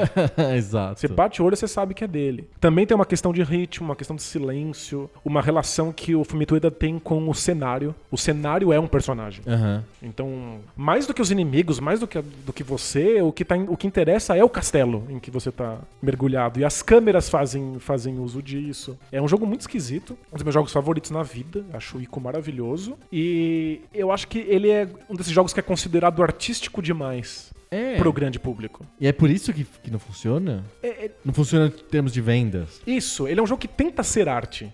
Ele é muito mais sobre sensações do que ele é sobre contar uma história, Aham. do que te propor grandes quebra-cabeças. Ele te faz sentir de uma maneira específica. Certo. E as pessoas não entenderam, não se importaram. O- os Estados Unidos nem investiram no Ico, teve um lançamento super pequeno, módico no Ocidente. E aí, quando a continuação dele, que é o Shadow of Colossus, foi lançado e era um- muito mais voltado pra ação, apesar de também ter Tem uma várias mão características forte, autorais. super autoral, aí as pessoas piraram. Aí foi um grande sucesso, Shadow O of Shadow Colossus. of Colossus funcionou. Funcionou. A ponto de ser remasterizado pro, pro, pro, pro Play 3, depois ser remasterizado pro Play 4. Sim. Não, deu remake no Play 4. O Ico já ficou uma coisa mais nicho mesmo. Ele tá. Ele, ele é um jogo ma- bem mais esquisito, bem mais fora da curva. Mas o que todo mundo comenta é que o Ico ele é um jogo seminal. Ao contrário de vários desses jogos que a gente citou, que são jogos que não geraram legado. O Ico tem legado, O, Ito, né? o Ico tem legado. Ele, os jogos indie de hoje, quase todos bebem fortemente no Ico. Sem dúvida. E o Ico tem um, um- um legado cultural bizarro, que foi quando pessoas de outras mídias começaram a prestar atenção nos videogames. Aham. Né, ele foi- É, é famosa a história do, do, do Spielberg entrando em contato com o Ico e falando: Meu Deus do céu, videogames finalmente chegaram lá, o Benício Del Toro. Aham. É, então, o Ico teve um impacto, embora ele nunca tenha se revertido em vendas de fato. Mas é, é um jogo espetacular. Cult. Cult. Que vale a pena. Não importa qual versão você jogue. Tem, você pode jogar ele de- originalmente no Play 2 ou a versão em HD dele no Play 3. Ele ainda é um jogo que se sustenta porque não tem nada como ele.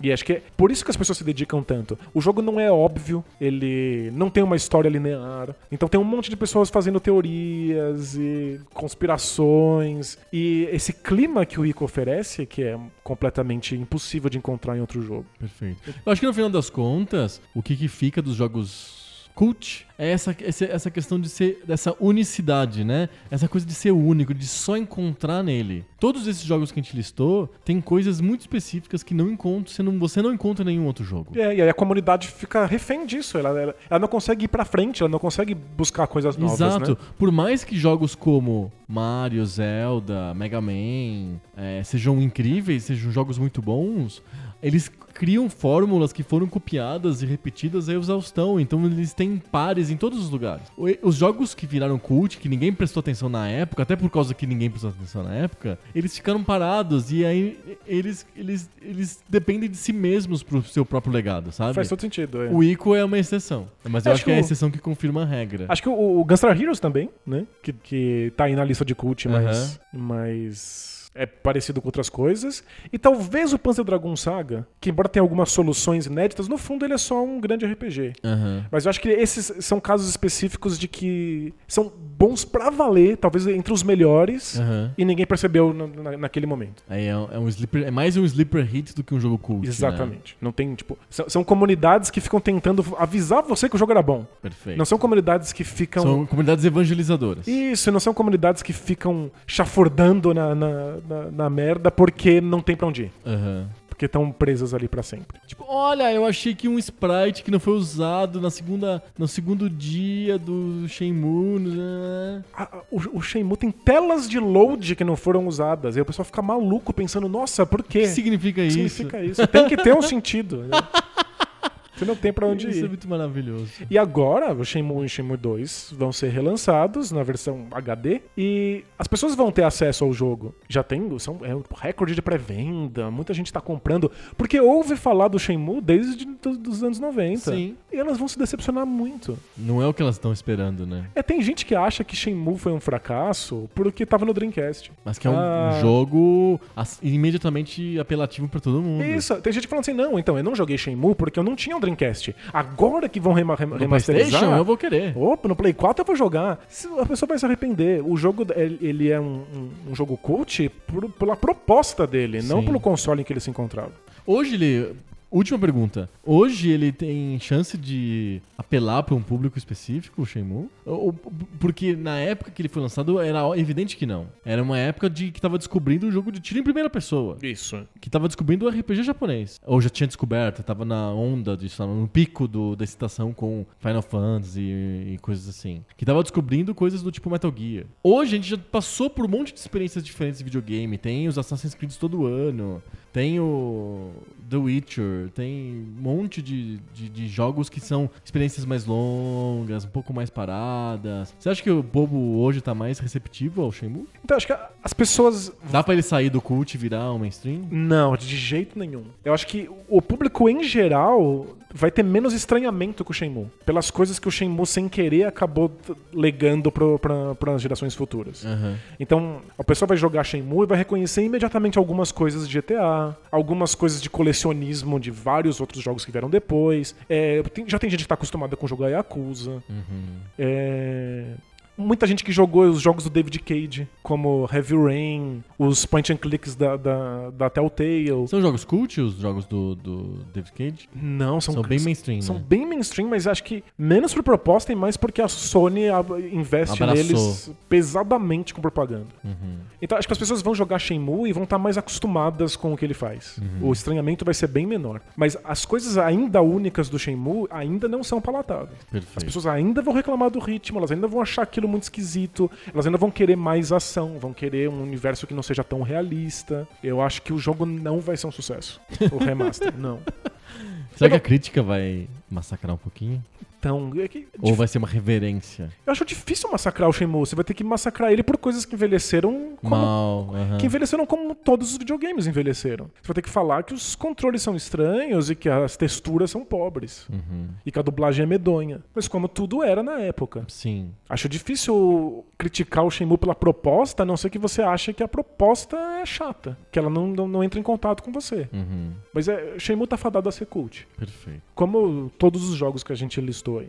Legal. N- Não é questão de onde saiu, é questão de que propunham coisas muito esquisitas. E é um- o- o- esse negócio de jogo cult é um fenômeno muito interessante, porque nem sempre são jogos que levam o videogame pra frente, mas por algum motivo que ele conecta com as pessoas que com- têm um fanatismo suficiente pra criar um- uma cultura em cima daquilo. Mas eles não têm um papel histórico, É. só por serem cult. Não, na maior parte das vezes. É uma não. coisa, le- uma coisa que acontece em, em- por cima de tudo isso. É, assim, É uma coisa a mais. É um jogo que é legal e, e, por acaso, também é cult. Também tem uma camiseta, usando a regra da camiseta. Também tem uma camiseta. é, as pessoas acham muito legal o Barf do River City Ransom. Aham. Legal, mas ninguém olhou e falou assim: ok, vou fazer um jogo igual a isso, roubando esses elementos. É, talvez o, o Scott Pilgrim. Isso. por- Talvez. por- porque coisas que ficam cults agora são revisitadas. Né? Essa coisa pós-moderna de revisita o que, o que era à frente do seu tempo. Aham, Então Scott Pilgrim pega o River City Ransom e refaz. aham. né? Você pe- pode pegar o Battletoads e refazer hoje. Tem vários jogos que são ultra, mega, giga difíceis como proposta. E é- mas é é uma proposta que olha pro passado. Sim. Não é tipo assim, olha, estou te propondo um jogo difícil. Você fala assim, por quê? Ah, é só porque é difícil. Não, Ah, não. por é porque é causa de difícil jogos porque cult. antigamente se era muito difícil. Eu tô tentando resgatar esses valores porque eles têm algum valor. Perfeito. É porque o negócio era cult que você faz hoje, né? Legal. É que Eu eu queria amarrar de um jeito assim do tipo, os jogos cult são importantes, mas eles são importantes não porque são cult. O cult é uma coisa que aconteceu. Sim, sim. Eles, eles são importantes porque são importantes. Ou não são. Às vezes não são. Dá pra dizer que, sei lá, Manic Mansion é muito importante. Battletoads eu acho que não. Não, não gerou um legado, não aconteceu nada por causa de Battletoads. Nem o River City Ransom. Provavelmente nem o, Niv- nem o River, City- River City Ransom. Então, o cult é uma coisa a mais que acontece que é muito curioso, que a gente... É legal acompanhar. É, tem mais a ver sobre- com, com afeto, né? E que tem a ver com as pessoas. Com as pessoas. Tem muito mais a ver com as pessoas do que com os jogos em si. Boa. Fechamos? Fechamos. Muito bom, vamos para o Telecat. Telecat.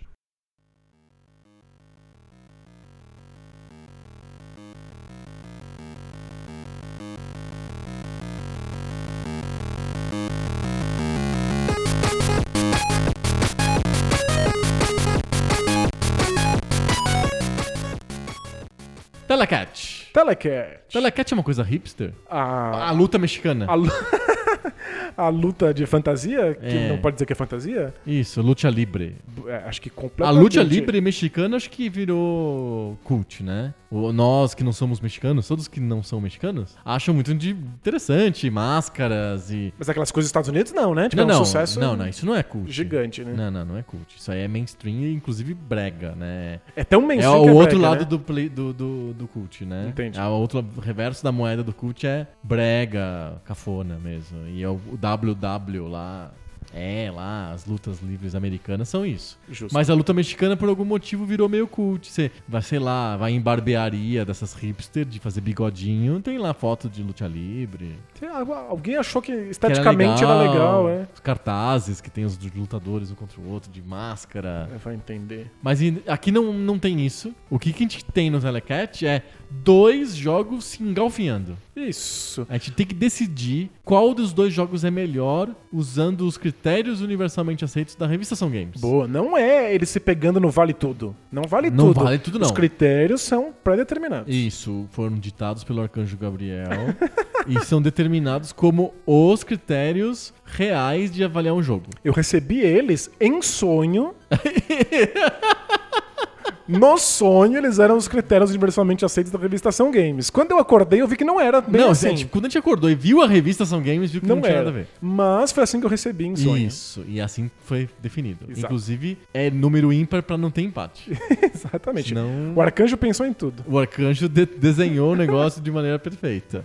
E a gente escolhe dois jogos pra se engalfinharem no- na luta do Lucha Libre, do Telecat. Não aleatoriamente, assim, do tipo, jogo que a gente tem vontade de falar. Não, a gente escolheu os 200 jogos mais representativos da história dos videogames, que serão resenhados nos dois livros do Poco Pixel. Dois livros? Dois livros que serão lançados em breve. O primeiro livro, provavelmente esse ano ainda. A gente vai lançar o, o- a campanha de crowdfunding super em breve, creio que em um mês aí, um mês Boa. e pouco. A gente vai lançar essa campanha. Fiquem de olho. Exatamente. A gente, são dois livros que contam a história dos videogames através de 200 jogos. Até 2000. Tem uma data ali, limite 2000. Dois mil. Exato. E a gente vai contar a história dos videogames de 70 e pouquinhos até 2000 através de 200 jogos representativos que a gente escolheu. Dos 200 jogos, a gente sorteia dois hoje e esses dois é que vão pro ringue do Telecat. Boa. E aí a gente usa os critérios da Ação Games, que não são da Ação Games,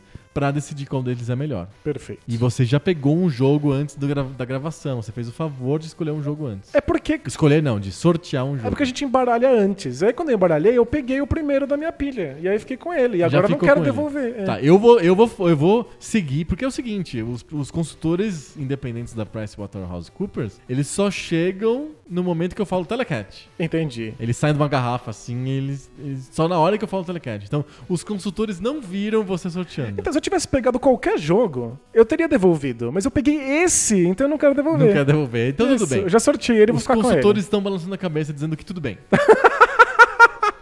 eles estão assentindo com, Obrigado. com a sua colocação. Então, eu vou fazer o sorteio aqui na frente das câmeras. Perfeito. E- Foi pego em sorteio, mas embora eu pudesse devolver, eu não quero. Tá bom, tá bom. Eu não, não sei que jogo que é. Estou sorteando aqui do, do meu montinho aqui. E peguei. E ele é. Chrono Trigger. Chrono Trigger, um Chrono RPG, um RPG Fala- japonês. Falaremos de RPG japonês. Legal. Um clássico aí do Super Nintendo. O meu é ET do Atari. Ah, é Sensacional. por isso que eu não quis devolver. Não, maravilhoso. A gente vai avaliar Chrono Trigger contra ET. Nossa senhora. Meu Deus do céu. Mas pelo menos não tem jogos da Konami. É isso, é. Não tem Konami. Isso ajuda muito, né? Ajuda, já é um começo. Vamos lá. ET do Atari é o jogo que quebrou a indústria.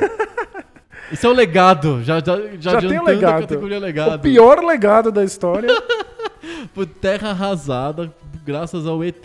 é ter um jogo feito às pressas, pelo Scott Warshaw lá. que é um dos grandes nomes no, no game design do Atari. É o mesmo que fez o Yars Revenge e o mesmo que fez o, o Raiders of the Lost Ark, né? O Caçadores da Arca Perdida. Então ele, ele é famoso por jogos esquisitos, crípticos, que propõem coisas que o Atari ainda não dava conta. Isso, ele tem interfaces esquisitas, coisas que você tem que fazer, objetivos não tão claros. É, o Yars E Revenge- manual. Tem que ter um manual, Tem que ter manual. o tempo inteiro. O Yars Revenge tem aquela, aquela coisa na tela que ele teve que dar um jeito de no código aparecer pra pra ficar aquela, aquela faixa de estática que mexe com a jogabilidade, você tem que ficar experimentando com aquilo. O Raiders of Lost Ark você tem que usar dois, Dois controles, porque um- inclusive o- você joga com o dois, aí as pessoas acham que tá quebrado, porque eu, eu- eu coloquei o cartucho, pega o controle e não faz nada. É porque o um é um inventário, então tem um Exato. inventário, você tem que ficar usando itens pra- pra desvendar segredos. É um jogo de segredos e ícones, é um puzzle, digamos assim. E o ET tá na mesma chave, só que ele teve menos tempo pra fazer. Então não são obras-primas, porque eh, embora os outros jogos sejam obras-primas, mesmo que Principalmente não o tenham- Yars Revenge, que não sejam é muito bem aceitos.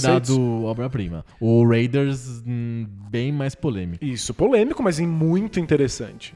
O ET não é uma obra-prima, foi feito muito nas pressas, acho que ele teve duas ou três semanas pra fazer o jogo. E porque Pra a poder Atari pegar- comprou as lic- a licença do filme, E isso eu queria sair junto com o filme. ou, ou pouco depois, não deixar o filme esfriar. Exato. Então o- teve lá um, um calendário curtinho pra fazer isso. E acabou saindo um jogo esquisito. Esquisito. Que frustrou muita gente. Na prática, tão esquisito quanto os outros jogos dele, mas as pessoas compraram achando que ia ser o jogo do ET e elas não conseguiam sequer sair da primeira tela. Não, é sério. Se o- eles tivessem contratado o Zé Mané da esquina pra fazer o jogo do ET, eles teriam feito um ET que, t- que an- teria que andar num labirinto, Isso. fugindo do cara da, da- da F- do FBI Tipo lá. um Pac-Man.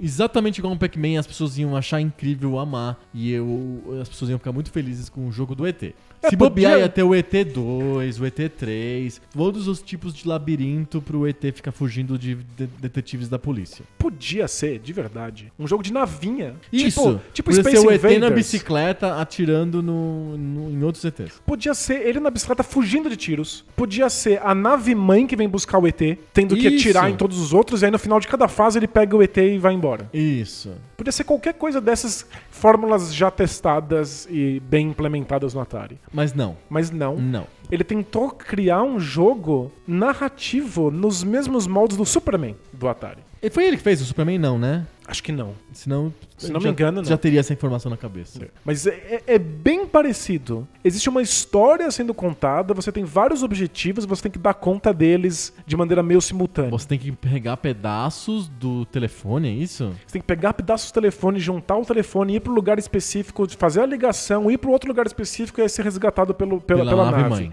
Enquanto muita coisa acontece. Enquanto o cara do FBI, sei Tem- um lá, da CIA, ela fica correndo tem um atrás cara do dele. FBI que te, te- que te Tem persegue. buracos no chão, Tem buracos que é o pior no problema chão. do jogo. Tem a, a prisão que você pode ser levado se você for pego, você tem que dar um jeito de escapar. Então tem um monte de coisas acontecendo. Quando eu falo assim, parece super sofisticado. Parece um baita jogo. Parece um baita jogo. Não. Na prática, ele é um jogo de Atari. Então esse, esse monte de propostas são quase abstratas do jogo. É, ficam muito obscurecidas pela, ca- pela falta de capacidade do Atari. Você não consegue saber o que tá acontecendo.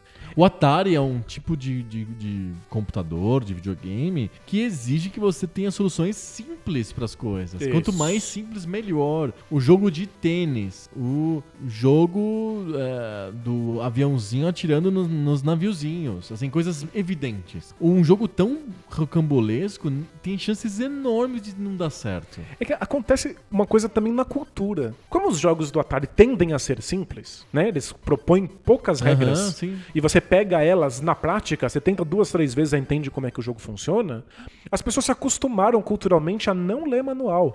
Pelo contrário, elas chegavam em Jogavam casa, fora elas a jogavam caixa e o fora manual. a caixa e o manual, como se joga fora a caixa e a bula do remédio. Ninguém vê. Ninguém vê. E aí o jogo que se propõe um, ser um pouco mais complexo precisa de um manual pra te explicar quais são as É regras. claro. Você não vai descobrir as regras sozinho se tem um monte de elementos. Você vai ter que ter muita paciência. As pessoas esperavam um jogo simples e o jogo era complexo. Elas não sabiam como funcionava e aí foi frustrante. Exato. Mas o, o ET, e eu sou um dos idiotas que defende isso, é um jogo interessante. Ele tem uma ideia interessante ali. Eu acho que é, o ET é um excelente jogo que você pode fazer uma tese sobre o ET, mas você não pode jogar o ET. Você também acha isso do Superman? O Superman é maravilhoso de jogar. É, é, eu acho o Superman próximo disso. O ET é pior. 8 é pior. Mas é Oito é pior como pior. jogo mesmo. Inclusive, a proposta é pior, a execução é pior, tudo é pior, porque é um jogo feito às pressas. O Superman deve ter levado milênios pra ser feito. Sim. Apesar de ser um jogo de Atari, levou Deve ter levado. 40 dias. Mas... É, é, é. Milênios para Atari. Isso, mas o ET é, é mais apressado e, portanto, mais tosco. Sim. Mas eu acho um jogo super interessante. Já o Chrono Trigger, eu acho que é o exemplar de RPG é, japonês mais bem sucedido do Super Nintendo. Acho que sim. É, os Final Fantasies eram, fa- eram importantes e famosos, mas eles se transformaram numa força da indústria no PlayStation. Isso. No Super Nintendo, eu acho que o principal exemplo de RPG é o Chrono Trigger. Eu acho que, embora o Final Fantasy seja um sucesso gigante no Super Nintendo, nos Estados Unidos, Sim, sim. ele apresentou o gênero RPG pra pessoas que não conheciam. O Chrono Trigger, ele era uma coisa que você não precisava ser apresentado ao gênero. As pessoas batiam o olho e elas queriam jogar. Tem uma coisa no Chrono Trigger que é puramente visual. Aham. é, é, o- os gráficos feitos pelo, pelo desenhista do Dragon Ball atraem pesso- os, os leigos. Você bate o olho e fala assim: Eu quero esse jogo, é o jogo mais bonito que eu já vi, eu quero lidar com ele. E A aí. música é legal, as pessoas lembram da música do Chrono Trigger até hoje. Então, eu acho que ele é o RPG mais icônico do Super Nintendo, independente de qual seja o sucesso de qualquer Final Fantasy. Aham. E Final Fantasy foi ser realmente mais sucesso mais pra frente. É, não, é, virou uma força absurda no PlayStation, acho que carregou o PlayStation de alguma maneira. Mas o Chrono Trigger, ele é o que ficou associado como um RPG no, no Super Nintendo de E- maneira super forte, em vários quesitos. As pessoas lembram da música do Chrono Trigger, as pessoas lembram dos gráficos do Chrono Trigger, as pessoas lembram do storytelling, principalmente do storytelling Pois do é. Chrono Trigger. que Ele é tem- uma, uma- uma unanimidade. ele é uma unanimidade. Ele é uma unanimidade. E, e- e acho que a, o- a coisa que eles lembram menos do Chrono Trigger, que as pessoas lembram menos do Chrono Trigger, eu digo às pessoas porque eu não sou um jogador de RPG, então eu estou me ah, excluindo desse grupo de Justo. pessoas, porque eu não, eu não jogo. É, é a jogabilidade. Acho que a jogabilidade do Chrono Trigger é que passa mais despercebido. Mas olha, mesmo assim, ela é extremamente inovadora se você comparar com qualquer RPG da época. É, é, até hoje, é, tipo, é um, é um modelo bem diferente. Então vamos, vamos aos critérios. Vamos para os critérios. Acho que a gente já. é, o ET precisava de contextualizar mais do que o Chrono Trigger, eu acho. O Chrono Trigger é um jogo mais famoso e mais próximo. É, o Chrono Trigger foi lançado em milhões de versões remasterizadas Sim. e ah, com cutscenes em desenho animado. Ele, ele- ele foi modernizado o suficiente para todo mundo poder ter contato com ele se quiser. Vamos começar por storytelling? Por Acho que são storytelling? dois jogos ricos em storytelling. É verdade. Chrono Trigger tem a historinha lá e, e ela é bem. Como que eu posso dizer? Ela é um típica história de RPG japonês. É Isso, eu- se se um RPG japonês lidar com viagem no tempo, Isso. que eu acho que é o grande diferencial do, do Chrono Trigger. Mas e- essa distopia temporal, essa coisa meio. essa confusão temporal é meio típica do RPG japonês. É mistura do passado com o futuro, e é o futuro tem cara de passado, e o Não. passado tem cara de futuro. Não, total, acho que, é que o o Chrono Trigger faz diferente de você poder viajar no tempo. Aham. Tem a mecânica de viagem no tempo Isso, tipo- explícita de vo- na história. De você poder voltar pra ver como é que um lugar era antigamente. E você vê O mesmo lugar. o mesmo lugar, as diferenças Sim. estéticas e tal. Então acho que é, esse é o diferencial. Mas, de fato, Quase todo RPG japonês tem uma. o tempo é mal, mal determinado. é tipo, é, um- é um medieval tecnológico, né? Isso, sempre é uma, coisa assim, uma né? coisa esquisita. Exato. E e ele tem uma, um storytelling, como que eu posso dizer? Muito bem definido. É uma história definida, com diálogos definidos, personagens definidos, as coisas acontecem. Sim. Tem coisas famosas que acontecem durante o Chrono Trigger, que as pessoas lembram até Tem hoje. plot twists e personagens que são muito lembrados e muito carismáticos. Muito com di- carismáticos. Com diálogos E interessantes. coisas que acontecem com eles, e eu diria que o Chrono Trigger tem um aspecto de novela. É, são esses plot twists bem típicos de novela, e coisas, e ressuscitações, e mortes, e, e coisas que acontecem, vilões que são novelescos, eu diria. E troca de personagem. Person- Ah, Você achou que era esse tal personagem, Não mas era, na verdade era é outro. outro. É, parece que eu tô vendo Operação Cupido com a Lindsay Lohan. Exato. É. Eu tava pensando mais numa novela tipo Glória Pérez, assim, que, porque tem elemento de viagem no tempo. né? Tem clonagem, Entendi, e é, é. sei lá o quê, e aí tem viagem no tempo, sabe? Você tá tem razão. Se um dia a Glória Pérez escrever uma novela sobre viagem no tempo, o que não descarto, né? É possível. É possível, porque ela já fez sobre tudo quanto é tipo de assunto. E por que que não viagem no tempo? Clonagem? Ela fez sobre clonagem.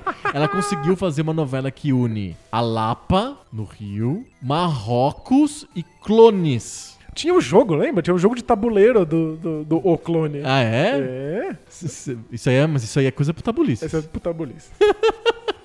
Acessem tabulices no iTunes e no seu agregador de podcast favorito. Boa, valeu. Fica aqui o jabá. Momento jabá. Fica aqui o jabá. O carinha do Jabá Carinha do chegou Jabá. aqui. Ela conseguiu juntar Marrocos, Lapa e, e clonagem humana. Então, viagem no tempo tá, tá próximo, né? O RPG do clone podia ser uma continuação do Chrono Trigger. é isso que você tá dizendo. O clone Trigger. Não, Eu acho que se ela escrever uma novela sobre viagem no tempo, vai ficar parecido com Chrono Trigger. É, Tem elementos. tem elementos. Se Tem elementos. tiver esca- espada, então, pronto. Mas dá pra dizer que é legal. É um storytelling que segura as pessoas, que funciona. É, até porque foi o primeiro contato com muita gente, o primeiro contato de muita gente com storytelling sofisticados no, Em no- videogame, em videogame né? Que não fosse do tipo, a princesa está no castelo. Isso. Eu acho que é uma história interessante. E o ET. Então, o ET, o ET é um jogo, um jogo de Atari que propõe ter uma história. Então, ele já venceria, Não chega a ser. dá- só pela proposta, todos os outros jogos de Atari, menos o Superman. É, eu pensei no Superman. Então, jogos de arcade. O ET estaria aqui bem posicionado pra vencer outros adversários. Mas não um RPG que é totalmente voltado para a história. Porque o ET propõe uma história, mas ela é nebulosa, ela não faz muito Não, é, tá no sentido. manual. Tá no Tá manual. no filme, tá no manual, é no filme. Então esse é o problema. Talvez pela correria, a história é muito diferente do filme. É, não, não tem no filme você tem que pegar pedaços do telefone. Ele tentou colocar alguns elementos que fossem de jogabilidade ali, mas Não, o que tem no, no filme que tem no jogo é eu preciso de telefonar pra nave mãe, mas assim, é só isso. É, eu, eu sinto que o jogo faz concessões pra ter uma história. E, essas- é, e essa história não é suficientemente perto do filme pra fazer sentido. Mas eu posso dizer mais? Manda. O ET é um filme que não cabe no videogame. Não tem muita coisa que dê pra transformar o filme ET num videogame. É um filme sobre, entre aspas, um filme sobre relacionamentos, não é um filme uma, histó- uma grande aventura. É, Mas nunca, nunca impediu outros jogos antes. É só pegar a cena de ação. Por isso- é um Basicamente tem uma ou duas cenas de aventura no filme ET. Mas pronto. Vira, vira, vira jogo infinito. Era só ser um jogo de bicicleta. Um É jogo um, de jogo, bicicleta. é um filme sobre empatia, sobre você enxergar o outro. É um filme muito prototípico do Spielberg, sabe? É tipo como se eu tivesse feito Sim. o extrato de Spielberg. Eu fiz um óleo concentrado de Spielberg. É o ET. Porque é sobre isso, é sobre pais e filhos, sobre empatia, sobre o diferente, né? Tem Sem a toda magia da razão. infância, a fantasia. É, isso não vira jogo, né? Não vira jogo, porque o jogo é sobre aventura, o jogo é, jogo é, é ação acontecendo. Pelo menos naquela época precisava ser, por causa das limitações. Hoje eu posso fazer um jogo sobre empatia. Ah, não, não. Você tem Né? razão. Mas- Mesmo assim, vai ser um jogo que vai vender na PSN pra 10 mil pessoas. Isso, vai ser na Steam. Vai virar cult da- daqui a 10 Ex- anos. sabe? Exatamente. E o, o ET não pode se dar o luxo, mas é- ele insiste em ter traços de história. A história não é próxima o bastante do filme pra eu entender sem ler o manual. Não, então, a his- a história não é nada s- que você consiga entender seu manual próximo ou perto do filme, não- tanto Né? faz. é que não sei, que se fosse muito.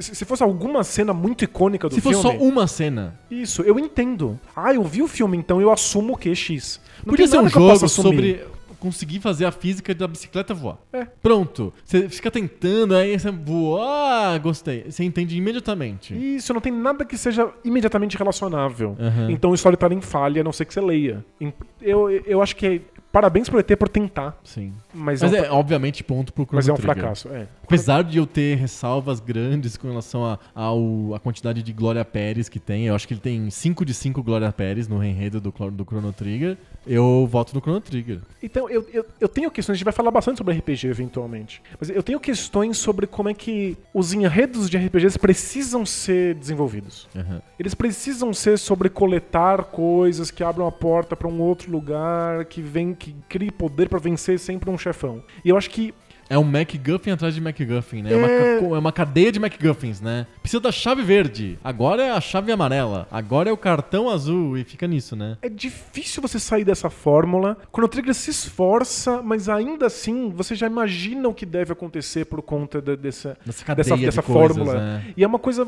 Não é tanto sobre o jogo ser mal escrito, é sobre como o jogo precisa ser escrito para ele, ele se transformar numa jornada de pontos de experiência. É, mas é que eu, eu, eu brinco que ele tem 5 de 5 Glória Pérez possíveis dentro do, do, do Chrono Trigger, da história do Chrono Trigger, é porque o, o- quando ele escolhe não ser só carregar- pegar o próximo MacGuffin, ele escolhe colocar coisas que emocionem, que façam o jogador se sentir numa obra literária, etc. Ele vai pelo lado brega mesmo, sabe? Ele pega no mais fácil. Mas qual, qual seria outra opção com esse tipo de gráfico ali no- É no, no começo da difícil. indústria? É é difícil, difícil mesmo. mesmo.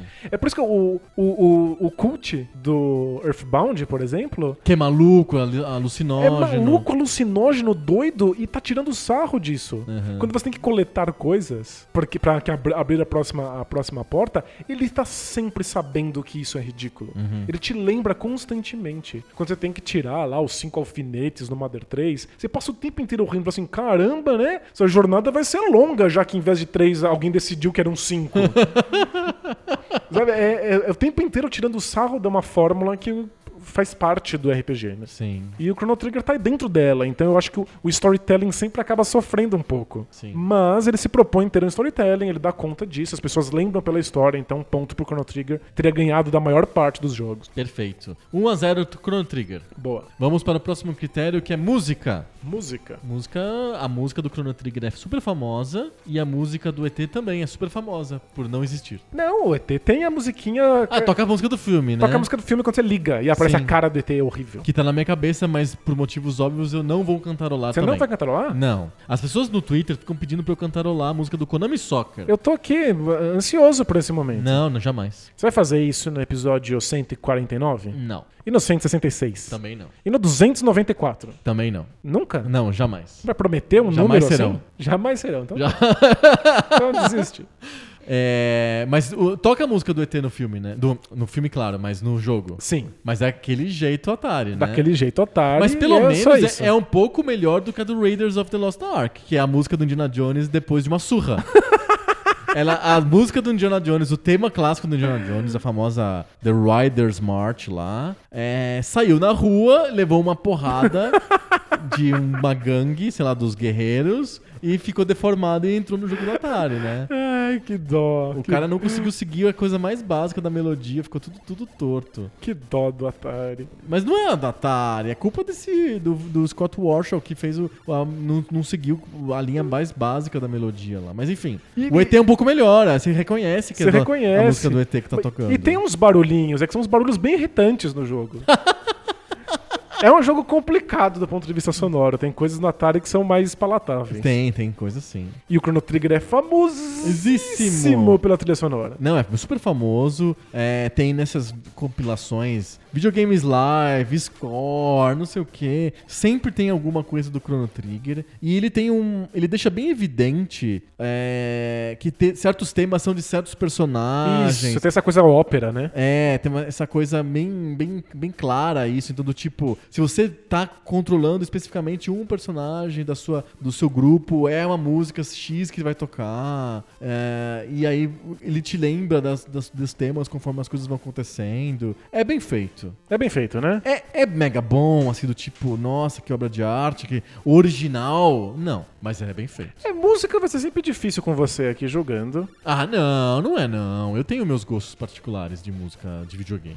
Não, mas então, é, O dia que a gente sortear ao Viders em Monte, que nunca vai acontecer, porque não tá nem na lista, é, vai ganhar a música. vai ganhar a música. Não, eu eu quero dizer que es- esses jogos que tentam fazer música com pegada clássica, Ele, ele nem tem uma pegada tão clássica, mas é, o- a música do Chrono Trigger. É, tem- Ele usa um mecanismo que o John Williams usa muito no cinema, que é o, esse do motivo condutor, do leitmotiv. É, que não tem a ver com linguagem, tem a ver com forma, tem a ver com uma técnica de narrativa mesmo. perfeito. É, É. que tem umas coisas bem ro- rock esquisito no, no Chrono Trigger também. Que eu acho até melhor do que quando tenta ser menos que isso, por exemplo, Final Fantasy. Que as pessoas gostam muito da trilha do Final Fantasy, do Nobuo Ematsu, não sei o quê. Eu acho... o- o- Generiquíssimo, né? Muito genérico, muito, muito sensal. Eu acho até o rock esquisito melhor. É, o rock esquisito é interessante. Eu gosto da trilha sonora do Chrono Trigger. É, eu, de acho- verdade. eu acho melhor do que do Final Fantasy. Eu sei que vou, vou ser atacado pela mesma gangue que atacou a trilha do, do Indiana Jones. Não, mas é, fica tranquilo que a, a gangue de, de fãs da música do, Chrono, Trigger, vai te proteger. Eu gosto da música do Chrono Trigger e eu acho que ela, obviamente, merece ganhar do, da trilha do ET que não existe. Exato, pon-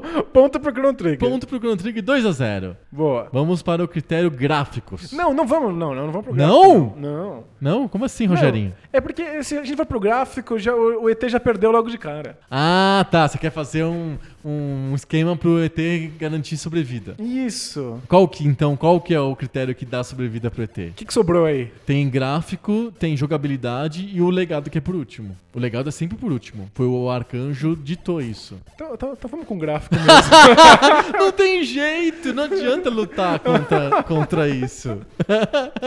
Não tem de se iludir, não tem jeito. vamos com gráfico. Gráficos. O ET tem gráficos. Isso já é alguma coisa, né? Há gráficos no ET. Ah, a Há gráfico no gráficos ET. no ET. E é possível com... O pescoço do ET, ele estica. Ele estica. Com- Se você tem algum conhecimento prévio, você reconhece o ET no jogo. É, Como é impossível você colocar esse cartucho na tela sem saber que é do ET, aquele ser que aparece na tela, você sabe que é o ET. Exatamente. Então, ok. Beleza. Todo o resto dos gráficos no jogo são crípticos. Não tem nada mais que dá pra saber o que tá eu acho acontecendo. que o agente. Você sabe que aquilo é um agente? Eu acho que sim, porque. eu- eu- o que eu não consigo distinguir é o agente do cientista. Porque o jogo, né? A gente esqueceu de comentar que além de ter o agente perseguindo ele, tem um cientista que quer roubar ele pra fazer um experimento científico. Isso. Legal, né? Não, Só que não. Só que não. Não é. em Pensa que proposta- isso foi feito pra você ter uma empatia com os bichos, com, sei lá, com os camundongos de laboratório. Que triste, que crueldade. Que, que quando, quando é um rato, você não liga, mas quando é o ET que é amigo, Tá vendo? que brilha o peitozinho dele, você fica com tr- tr- tristeza por ele virar um objeto científico. Porque é um alguns são amigos e outros são comida. Isso, né? Já diria os vegetarianos. Ex- Exato. O Spielberg quer trazer essa ideia também, blá, mas no jogo você não consegue distinguir o agente do cientista, é Eu não qualquer sou- coisa. Eu só sei que era um agente e um cientista Tá no, porque manual, falaram, tá, né? no manual, tá no manual. É, não, um desastre. O gráfico é feio, francamente feio, e ele tem um problema que envolve a jogabilidade. Você anda e cai no buraco, pum. E o buraco não tem distinção visual no terreno verde. né? Não, é verdade. Os gráficos não. Eles não cumprem o- nem o que eles se propõem. Exato. Eu Porque entendo em geral que a é gente feito... fala, parabéns pro Atari, cumpriu o que se propõe. Não, não O- aqui não. O, o- o ET, como vários outros jogos, como Pitfall, por exemplo, ele é um desafio não p- limitado por vidas ou tentativas, mas por tempo. Então, Isso. tempo. Você tem que fazer as coisas num determinado tempo. Igual o Pitfall. Mas tem buracos aleatórios que vão surgindo e você perde tempo, porque é feito só pra perder tempo. Ok que em alguns buracos você acha as peças do telefone. Isso, que você só vai saber se ler o manual. Se você ler o manual. Porque a princípio você fala, pô, tá caindo no buraco. E pra, le- você tem que levitar usando o pescoço do ET pra sair do buraco. Isso demora uma eternidade. E aí você perde o que é mais precioso no jogo, que é tempo. Isso. Então o, o buraco do ET é sacanagem. É, os gráficos são horríveis. Os gráficos são horríveis, os gráficos do Chrono Trigger são bons. Não, e- e- eu, vou um além. Vai lá. Eu verdadeiramente acredito, eu sei que eu vou tomar umas sapatadas, mas eu acho que os gráficos são a melhor coisa do Chrono Trigger. É, é, são realmente muito eu sei muito que as espertos. pessoas gostam da música, eu sei que as pessoas ficam por causa do- da, história. da história, mas eu acho que o que realmente nunca envelhece no Chrono Trigger são os gráficos. Eu acho que sim. Os sprites são lindos, são extremamente carismáticos. É verdade. É Parabéns pro carinha do Dragon Ball, que eu nunca lembro o A nome. gente coloca nos links do post. Eles têm um character design muito característico dele e são realmente interessantes. Ele vende esse mundo, eu não sei de que época é essa desgraça. É sempre é. Sempre essa geleia época de meio tempo. geleia, mas que eu acho muito interessante. E ele visualmente consegue interessante. distinguir quando eles viajam no tempo. Isso. Eu gosto dessa coisa meio steampunk de, de É tecnologia isso, bizarra, isso, assim, é, né? isso que eu ia falar. O, o- ao contrário do o, o- o Final Fantasy, ele tem uma cara space opera. Então ele é retrofuturista, mas sempre orientado para uma coisa grandiosa espacial. Já o, o Chrono Trigger, ele é steampunk. Ele é mais sujo, tem, Ele é sujo, ele, ele é uns mais orientado pro robôs, passado é, do o- que pro futuro. Então uns, uns robôs meio toscos, o que é bem legal. Eu acho que o visual é incrível. E eu- eu acredito que é o motivo pelo qual as pessoas jogavam Chrono Trigger quando saiu. Porque quando você batia o olho, ele era muito te bonito. fisgava. Ele talvez seja o jogo mais bonito do Super Nintendo. Aí já é polêmico. Eu acho ele realmente bonito. Ele é- assim, não, ele é bonito mesmo. de, de segurar as pessoas, de fazer eu quero conhecer esse mundo. É, a produção Mostra do- pra mim. a- é, não, é, eu acho que é um um jogo que, obviamente, fisga as pessoas pela produção, pela qualidade da produção. Isso. A arte é muito boa, o desenho, é- os desenhos, os gráficos são muito bonitos, a música é muito boa, é, a, a jogabilidade funciona, a gente vai falar disso agora, mas e- ele em geral é um jogo extremamente bem feito. É eu acho isso. que é uma das coisas que segura as pessoas no Chrono Trigger. Muito mais do que o texto, É, que acaba ficando secundário na brincadeira. mal traduzido também, né? A gente deve ter jogado com traduções medonhas. Nossa, sem dúvida. Super sintéticas, tentando reduz- resumir o japonês de um jeito bizarro, Sem dúvida. né? Então, ponto para o Chrono Trigger? Ponto pro Chrono Com Trigger. 3 a 0 o Chrono Trigger ganha. Que, quem diria que o Chrono Trigger ia ganhar do ET? Que, quem diria? Quem diria? Coitado do ET. Eu, que- Surpreendente. É. eu quero sempre pro- defender o ET, que eu Mas não é- acho tão ruim assim. mas Mas, as pessoas querem sempre defender o ET, porque ele é um ET, ele é um ET amigo. ele é bonitinho. É isso, ele, ele quer amar as pessoas. Ele é se embebedou de cerveja. É Isso, ele ficou groguinho. Ah, Ele, ele- ele é tão amor, mas tão amor que o coração dele brilha. Isso, quando ele tem muito amor, assim, ele só Ai, tá. que Ele demonstra fofo. esse amor no, no coraçãozinho dele, transparente dele. Mas ele- eu quero defender que eu não acho o jogo tão ruim assim, mas o Chrono, o Chrono Mas é que Trigger não eu, dá. eu sorteei o Chrono Trigger. É, eu devia pô. ter sorteado, sei lá, um jogo de Atari também. Isso.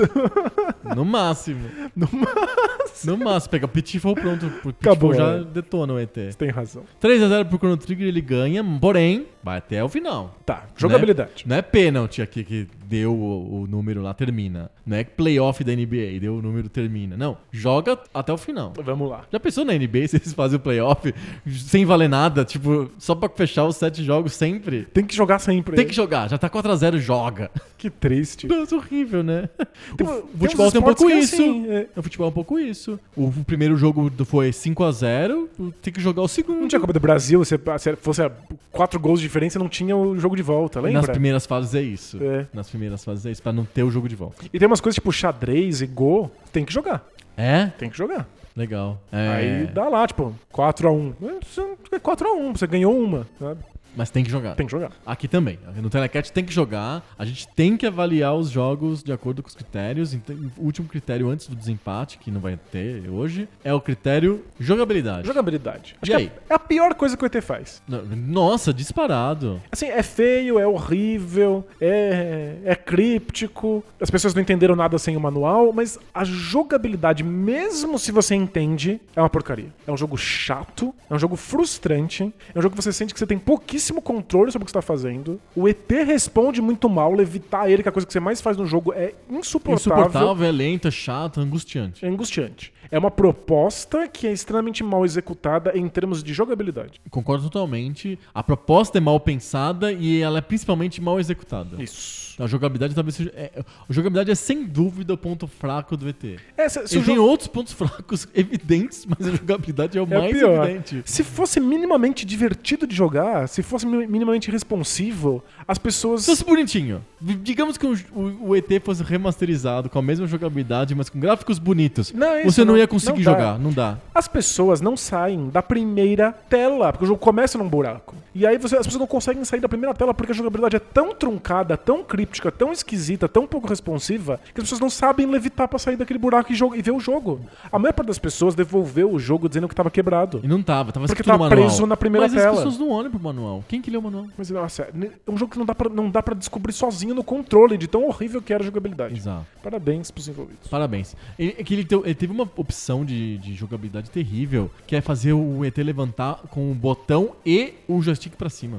É difícil estar fazendo as duas coisas ao mesmo tempo Ao no mesmo jogo. tempo. Se você põe pra cima, direita, esquerda, depois você aperta o botão e nada acontece. Podia Por que ser- eu vou fazer os dois ao mesmo tempo, É, né? O botão não faz nada. Por que, que você não usa só o botão pra levitar? Não, o cara quis dar uma sensação física. Tipo, de você tá le- empurrando. Você tá empurrando o ET. Burro, né? Não, é interessante. Não. Como uma quase tese. tudo no, no, no ET. Escreve interessante. uma tese, mas não joga. Não, não, não, não um jogo que era pra vender um milhões de É cópias. isso, era um jogo que era pra ser universal, pra todo mundo gostar. Ele fez um jogo com mais chance de nicho. É isso. Embora seja um lixo e ninguém queira. é tão lixo que não, não dá nem pra ser cult. não, né? não foi o culto. E o Chrono Trigger, jogabilidade. Ah, então, eu- o lance é que... Esse arrisca pouco, né? É, ele tá, ele, ele tá dentro da, da, da fórmula clássica de RPGs. Mas ele tem essa, aquela coisa das, das barras de ação, que é uma coisa mu- bastante interessante e que outros poucos jogos copiaram. E é, o Os que copiam saem muito bem. Que é o fato de que os personagens, eles levam tempos diferentes pra poder fazer uma ação acontecer. Então o jogo é quase em tempo real, ele não é exatamente em turno, porque as barras continuam se enchendo. Então você quer atacar com o personagem rápido pra pegar a barra do outro enchendo pra que quando ela encha você possa fazer a ação dele. Perfeito. E alguns personagens eh, enchem a barra bem devagar, então eles participam menos do, do, do- do combate. Perfeito. Esse lance da barra faz com que o, o, o combate do Chrono Trigger seja diferente dos outros. Ele é, ele é menos travado, ele é mais em tempo real, você fica mais ativo enquanto você joga e respeita o fato que os personagens têm ritmos distintos no ataque. Uhum. Então é, é- é legal. E tem essa animação, né? Você vê os personagens na própria tela atacando os inimigos. Não é o formato em texto, por exemplo, do Earthbound. De, quadro- de quadros de texto, né? Isso. E é bem mais ativo, você vê os personagens interagindo mais durante o combate do que fa- os Final Fantasies do Super Nintendo, Sim. por exemplo. Aham. Então eu acho que eu acho- a jogabilidade é, é, é diferente o bastante para que o Chrono Trigger seja icônico. Perfeito. Então é, tem inovações da jogabilidade mesmo que ela siga a mesma fórmula, Mesma porque é um fórmula, RPG. Ele, ele, ele, ele inova com cuidado. Exato. Ele vai com calma. Ponto para o Chrono Trigger, óbvio, né? Qualquer jogo dos 200 ganharia do ET de jogabilidade. Sem dúvida. Acho que não tem nem. Não, sério, sem nem- nenhuma dúvida. Acho que não tem nenhum jogo dos 200 que conseguisse perder do ET em jogabilidade. É, Não porque tem como. o, o ET tá aqui porque ele é uma história que não pode ser perdida na história De dos jeito nenhum. É, videogames. Lembrando, a, gente não, a nossa lista, a lista dos 200 jogos do livro, são 200 jogos que contam a história dos videogames. Exato. Não são os 200 melhores jogos. Não tá- o ET não estaria nessa lista. Não, de jeito nenhum. Ele é horrível, mas ele é uma proposta interessante e ele quebrou a indústria. A his- É o jeito, o melhor jeito de você escrever um artigo contando como que a indústria dos videogames quebrou em 1983, E- usando o ET como muleta. É só pra isso. E pegando essa rabeira, legado. Legado. E aí? O ET tem um antilegado. É o legado negativo, né? Ele de certa quebrou forma a indústria. é um legado. É, ele, ele cri- e- e- se for pensar bem, o principal legado do ET é o sistema de proteção de cópias da Nintendo. Todo o jeito como o Nintendinho foi lançado em 1975 pela, pela, no- nos Estados Unidos. Exatamente.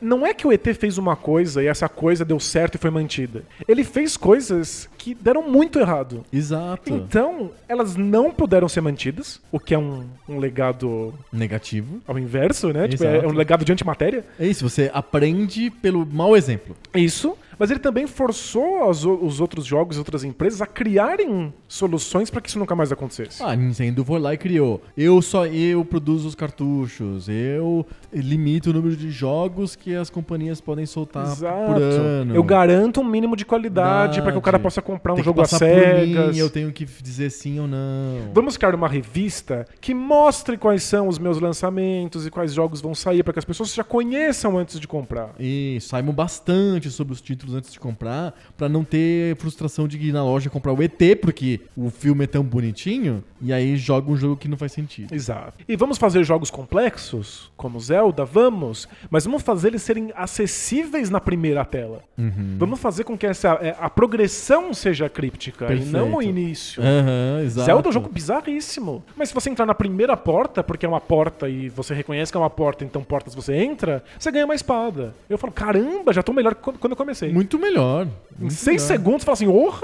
melhorou o Link já. Sim. Então, é bizarro? É bizarro, mas tem um começo. Não- Você não começa no buraco e não sabe o que faz. Sim. Então é. O ET ensina lições. E também ensina lições de tipo assim, nunca compra um jogo de, uma- de um, de um filme. É, Ele exato. vai ser uma bosta. É, um dia a gente faz um episódio sobre jogos bons de filmes. Existem? É, vai ser um episódio bem curtinho. Vai ter o jogo do Warriors. Vai ter o jogo do Warriors, talvez o Homem-Aranha 2. Ah, é? É do PlayStation 2. É muito. Não é pouco pixel.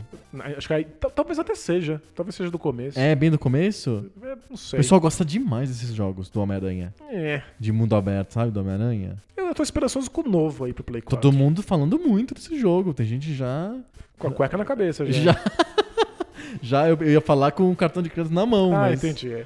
Acho Isso, que. isso, isso também. É, é muito divertido a pessoa ir na loja de cueca na cabeça e cartão na mão. Porque ela tá, ela tá enlouquecida por isso. né? Tanto com o cartão na mão, tanto faz se então. você tá pelado com a cueca. Você não acha que eu vou comprar o Shenmue 1 e o 2 remasterizado porcamente com a cueca na cabeça? Claro que vou. Mas é claro, é online. Porque não, não. Não? eu vou- você acha que eu não vou criar uma cópia física do meu Shenmue? Eu tenho, os- eu tenho a cópia física do Shenmue japonês de Dreamcast e não vou ter a cópia física do jogo de Play 4? Não, não, eu sei que é cópia física, mas você compra online. Não, eu vou na lojinha pra só chegar mais rápido. Você... Tá comprando no mesmo dia. Você acha que eu vou estar enlouquecida? Vou acordar às seis da manhã, pôr a cueca na cabeça e ir correndo. Perfeito, E eu vou ficar quero puto, fotos. vou ficar puto. Não, não, precisa de fotos. Vou ficar Tem que fazer live, live no, fe- no Instagram. Vou fa- Vou fazer. Tô puto, tô puto, porque eu vou comprar o jogo que eu espero há 20 anos. Não, não é isso. É- Não, porque você vai jogar e vai ficar muito puto. Vou- Eu vou jogar ficar puto porque. Não é o que você espera, por- claro. Não, não é. Nem é só por isso. É porque o porte é porco.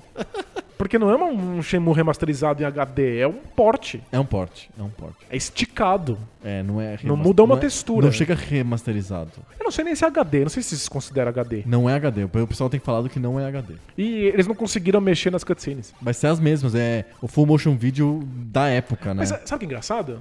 Mo- Sai totalmente do assunto. O, Hum. a, Tem nada a co- ver com o Chrono Trigger. a comunidade do Shenmue já sabia que não dava pra mudar a resolução das cutscenes. Que eles tinham visto, né? A gente já sabia, p- p- mexendo no código. Tinha gente que tinha reconstruído a- a- o Shenmue pra emulador com gráficos maravilhosos. As cutscenes não dá. Se você manda esticar, o, o jogo não foi programado pra ter as coisas pra fora da beirada. Ah, entendi. Então v- ele caga, ele faz um monte de merda. Caramba. No jogo em si, ele tá programado pra ter beiradas infinitas. Então você consegue Esticar tudo esticar bonitinho, tudo deixar bonitão. É 16 por 9. O emulador fica, fica, fica teteia, mas a cutscene não. A gente já sabia.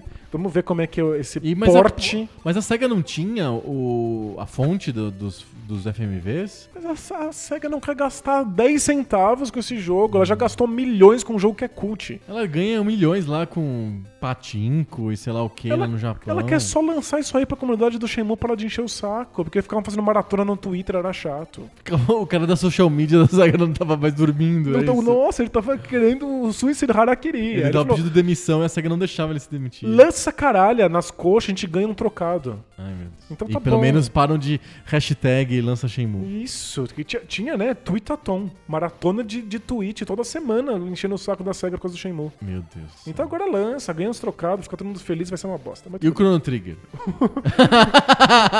o legado do Chrono Trigger. Legado do Chrono Trigger. A gente já falou sobre o legado negativo do ET. Ele quebrou a indústria, mas ao contrário de ser ruim, isso foi bom porque ele ensinou a todo mundo como fazer pra não quebrar a indústria de novo. Legal. É igual acidente de avião. Caiu o avião, aí você estuda e descobre como fazer para o avião não cair de novo. Perfeito. Ah, Até que ele cai. de novo. Aí você faz de novo. Aí você aprende de novo. Aí É Isso. sério isso. Aí é- o acúmulo de conhecimento sobre o- os acidentes faz com que seja i- quase impossível cair Faz um sentido. avião hoje. É, o Chrono Trigger não, tem um legado positivo, né? É. O Chrono Trigger tem uma continuação, que é o Chrono Cross na- no, no PlayStation, mas acho que ele tem um. O, o maior legado dele é popularizar os RPGs. Sem dúvida. Eu acho que ele tem um papel maior nesse sentido do que o Final Fantasy IV nos Estados Unidos, não no Japão, mas nos, nos Estados Unidos. Ele colocou os fãs de Dragon Ball em contato com o RPG Uhum. por, por relação indireta do, do, criador da arte, né? desenhista. E as pessoas ficaram impressionadas, era o jogo que elas queriam no Super Nintendo e eh, acabaram comprando o PlayStation pra jogar outros RPGs, não necessariamente a continuação do Chrono Trigger. Embora a continuação com o Chrono Cross seja um sucesso moderado Aham. e talvez com uma trilha sonora mais icônica, mais famosa. Pode ser. É, Então eu acho que o- ele tem um, um grande legado, um dos maiores legados na popularização do RPG no Ocidente. E eu acho que Isso leva, né? isso leva. É, não porque, é tanto. Ele não é, influenciou não é tão- jogos, mas ele influenciou o público. é Perfeito, e é, não teve um impacto tão grande quanto o ET. Porém, o impacto do ET é negativo. Então, pra gente dar o ponto pro ET, teria que fazer uma nossa, uma Ah, mas- bicicleta fiscal aí. Mas v- eu vou fazer a bicicleta. Bicicleta! Momento bicicleta. Ah, lá vem o impeachment. Vai vir Ah. impeachment na tua cabeça. O ET é responsável indireto pelo Nintendinho. É, o ET é. E- Pelo jeito. Não, não. Vamos lá. O ET não é responsável pelo Nintendinho. Ele foi lançado no Japão do jeito japonês, o Nintendinho, do, como a Nintendo quis. Ele foi responsável pelo jeito como o Nintendo Entertainment System, o NES, foi lançado nos Estados Unidos. Pra mim é o bastante. Eu, eu, eu fico com essa. Você volta no ET? O Chrono Trigger é importante, mas ele- ele- eu acho ele levemente mais importante que Final Fantasy, mas Final Fantasy já tava lá. Vamos pensar então. Eu, sabe como que eu gosto de pensar legado? Uma técnica de descobrir legado? É, ele imagina um mundo sem. Imagina um mundo sem o ET e imagina um mundo sem o Chrono Trigger. Ok, sem Chrono Trigger, Ia ter RPGs um monte continuam de ali. RPG. à Eventualmente o PlayStation ia, ia ser o sucesso que foi. Sem ET, não existiria o Nintendinho dessa maneira no Ia ser Ocidente. um outro tipo de Nintendinho. Exatamente. Ia ser um Nintendinho igual no Japão. Meio moda caralha, um monte de jogo. O que talvez não tivesse criado a- o Mega Drive do lançamento americano, que eventualmente permitiu que o Xbox fosse uma- um- Isso. totalmente voltado nos Estados Unidos, que criou toda a indústria ocidental de jogos. O que você está dizendo agora, então, que o ET é o jogo mais importante de todos os tempos. É isso que você está querendo dizer. É, hoje é o que eu quero dizer. pra quem- Só pra dar um ponto pro ET no nosso telecast. Você quer dar um ponto pro ET no Telecat só porque você tem uma camiseta do ET. É isso que é. Né. Eu que você tenho, quer. com, as fra- com a- com a, com a seguinte frase, never forget. Never forget. Nunca esqueceremos do ET. Tá bom, então só por conta da camiseta, então eu concedo. E Concede? Eu voto, voto também, aí com os dois votos a gente dá o ponto para o ET. ET leva legado. O ET leva o legado. Que é o mais importante. Ele pode perder o confronto, mas ele levou o, o mais importante. Ele é o campeão moral. Ele é campeão moral. Ele é o Brasil de 78. campeão moral. Tá certo. Tá certo? Chrono Trigger leva com 4x1, o que seria esperado, né? Afinal, o adversário dele foi o ET. né? Tipo, é que nem ganhar do Tahiti. Você vai ganhar do Tahiti, né? Do Qatar. Do Catar. Muito bom. Mais um, mais um, um telecat. Boa. É com essa sensação aí de telecat cumprido que a gente termina mais um episódio do Poco Pixel. Pensando que o ET tem o maior legado da história dos videogames, é que a gente termina pouco Eu acho que o ET é o jogo mais importante de todos os tempos no seu critério, no critério que você mesmo disse aqui agora. Eu, eu, eu, eu revejo esse critério semana que vem. Tá bom. Então até semana que vem com mais papo novo. Sobre videogame velho. Valeu! Tchau.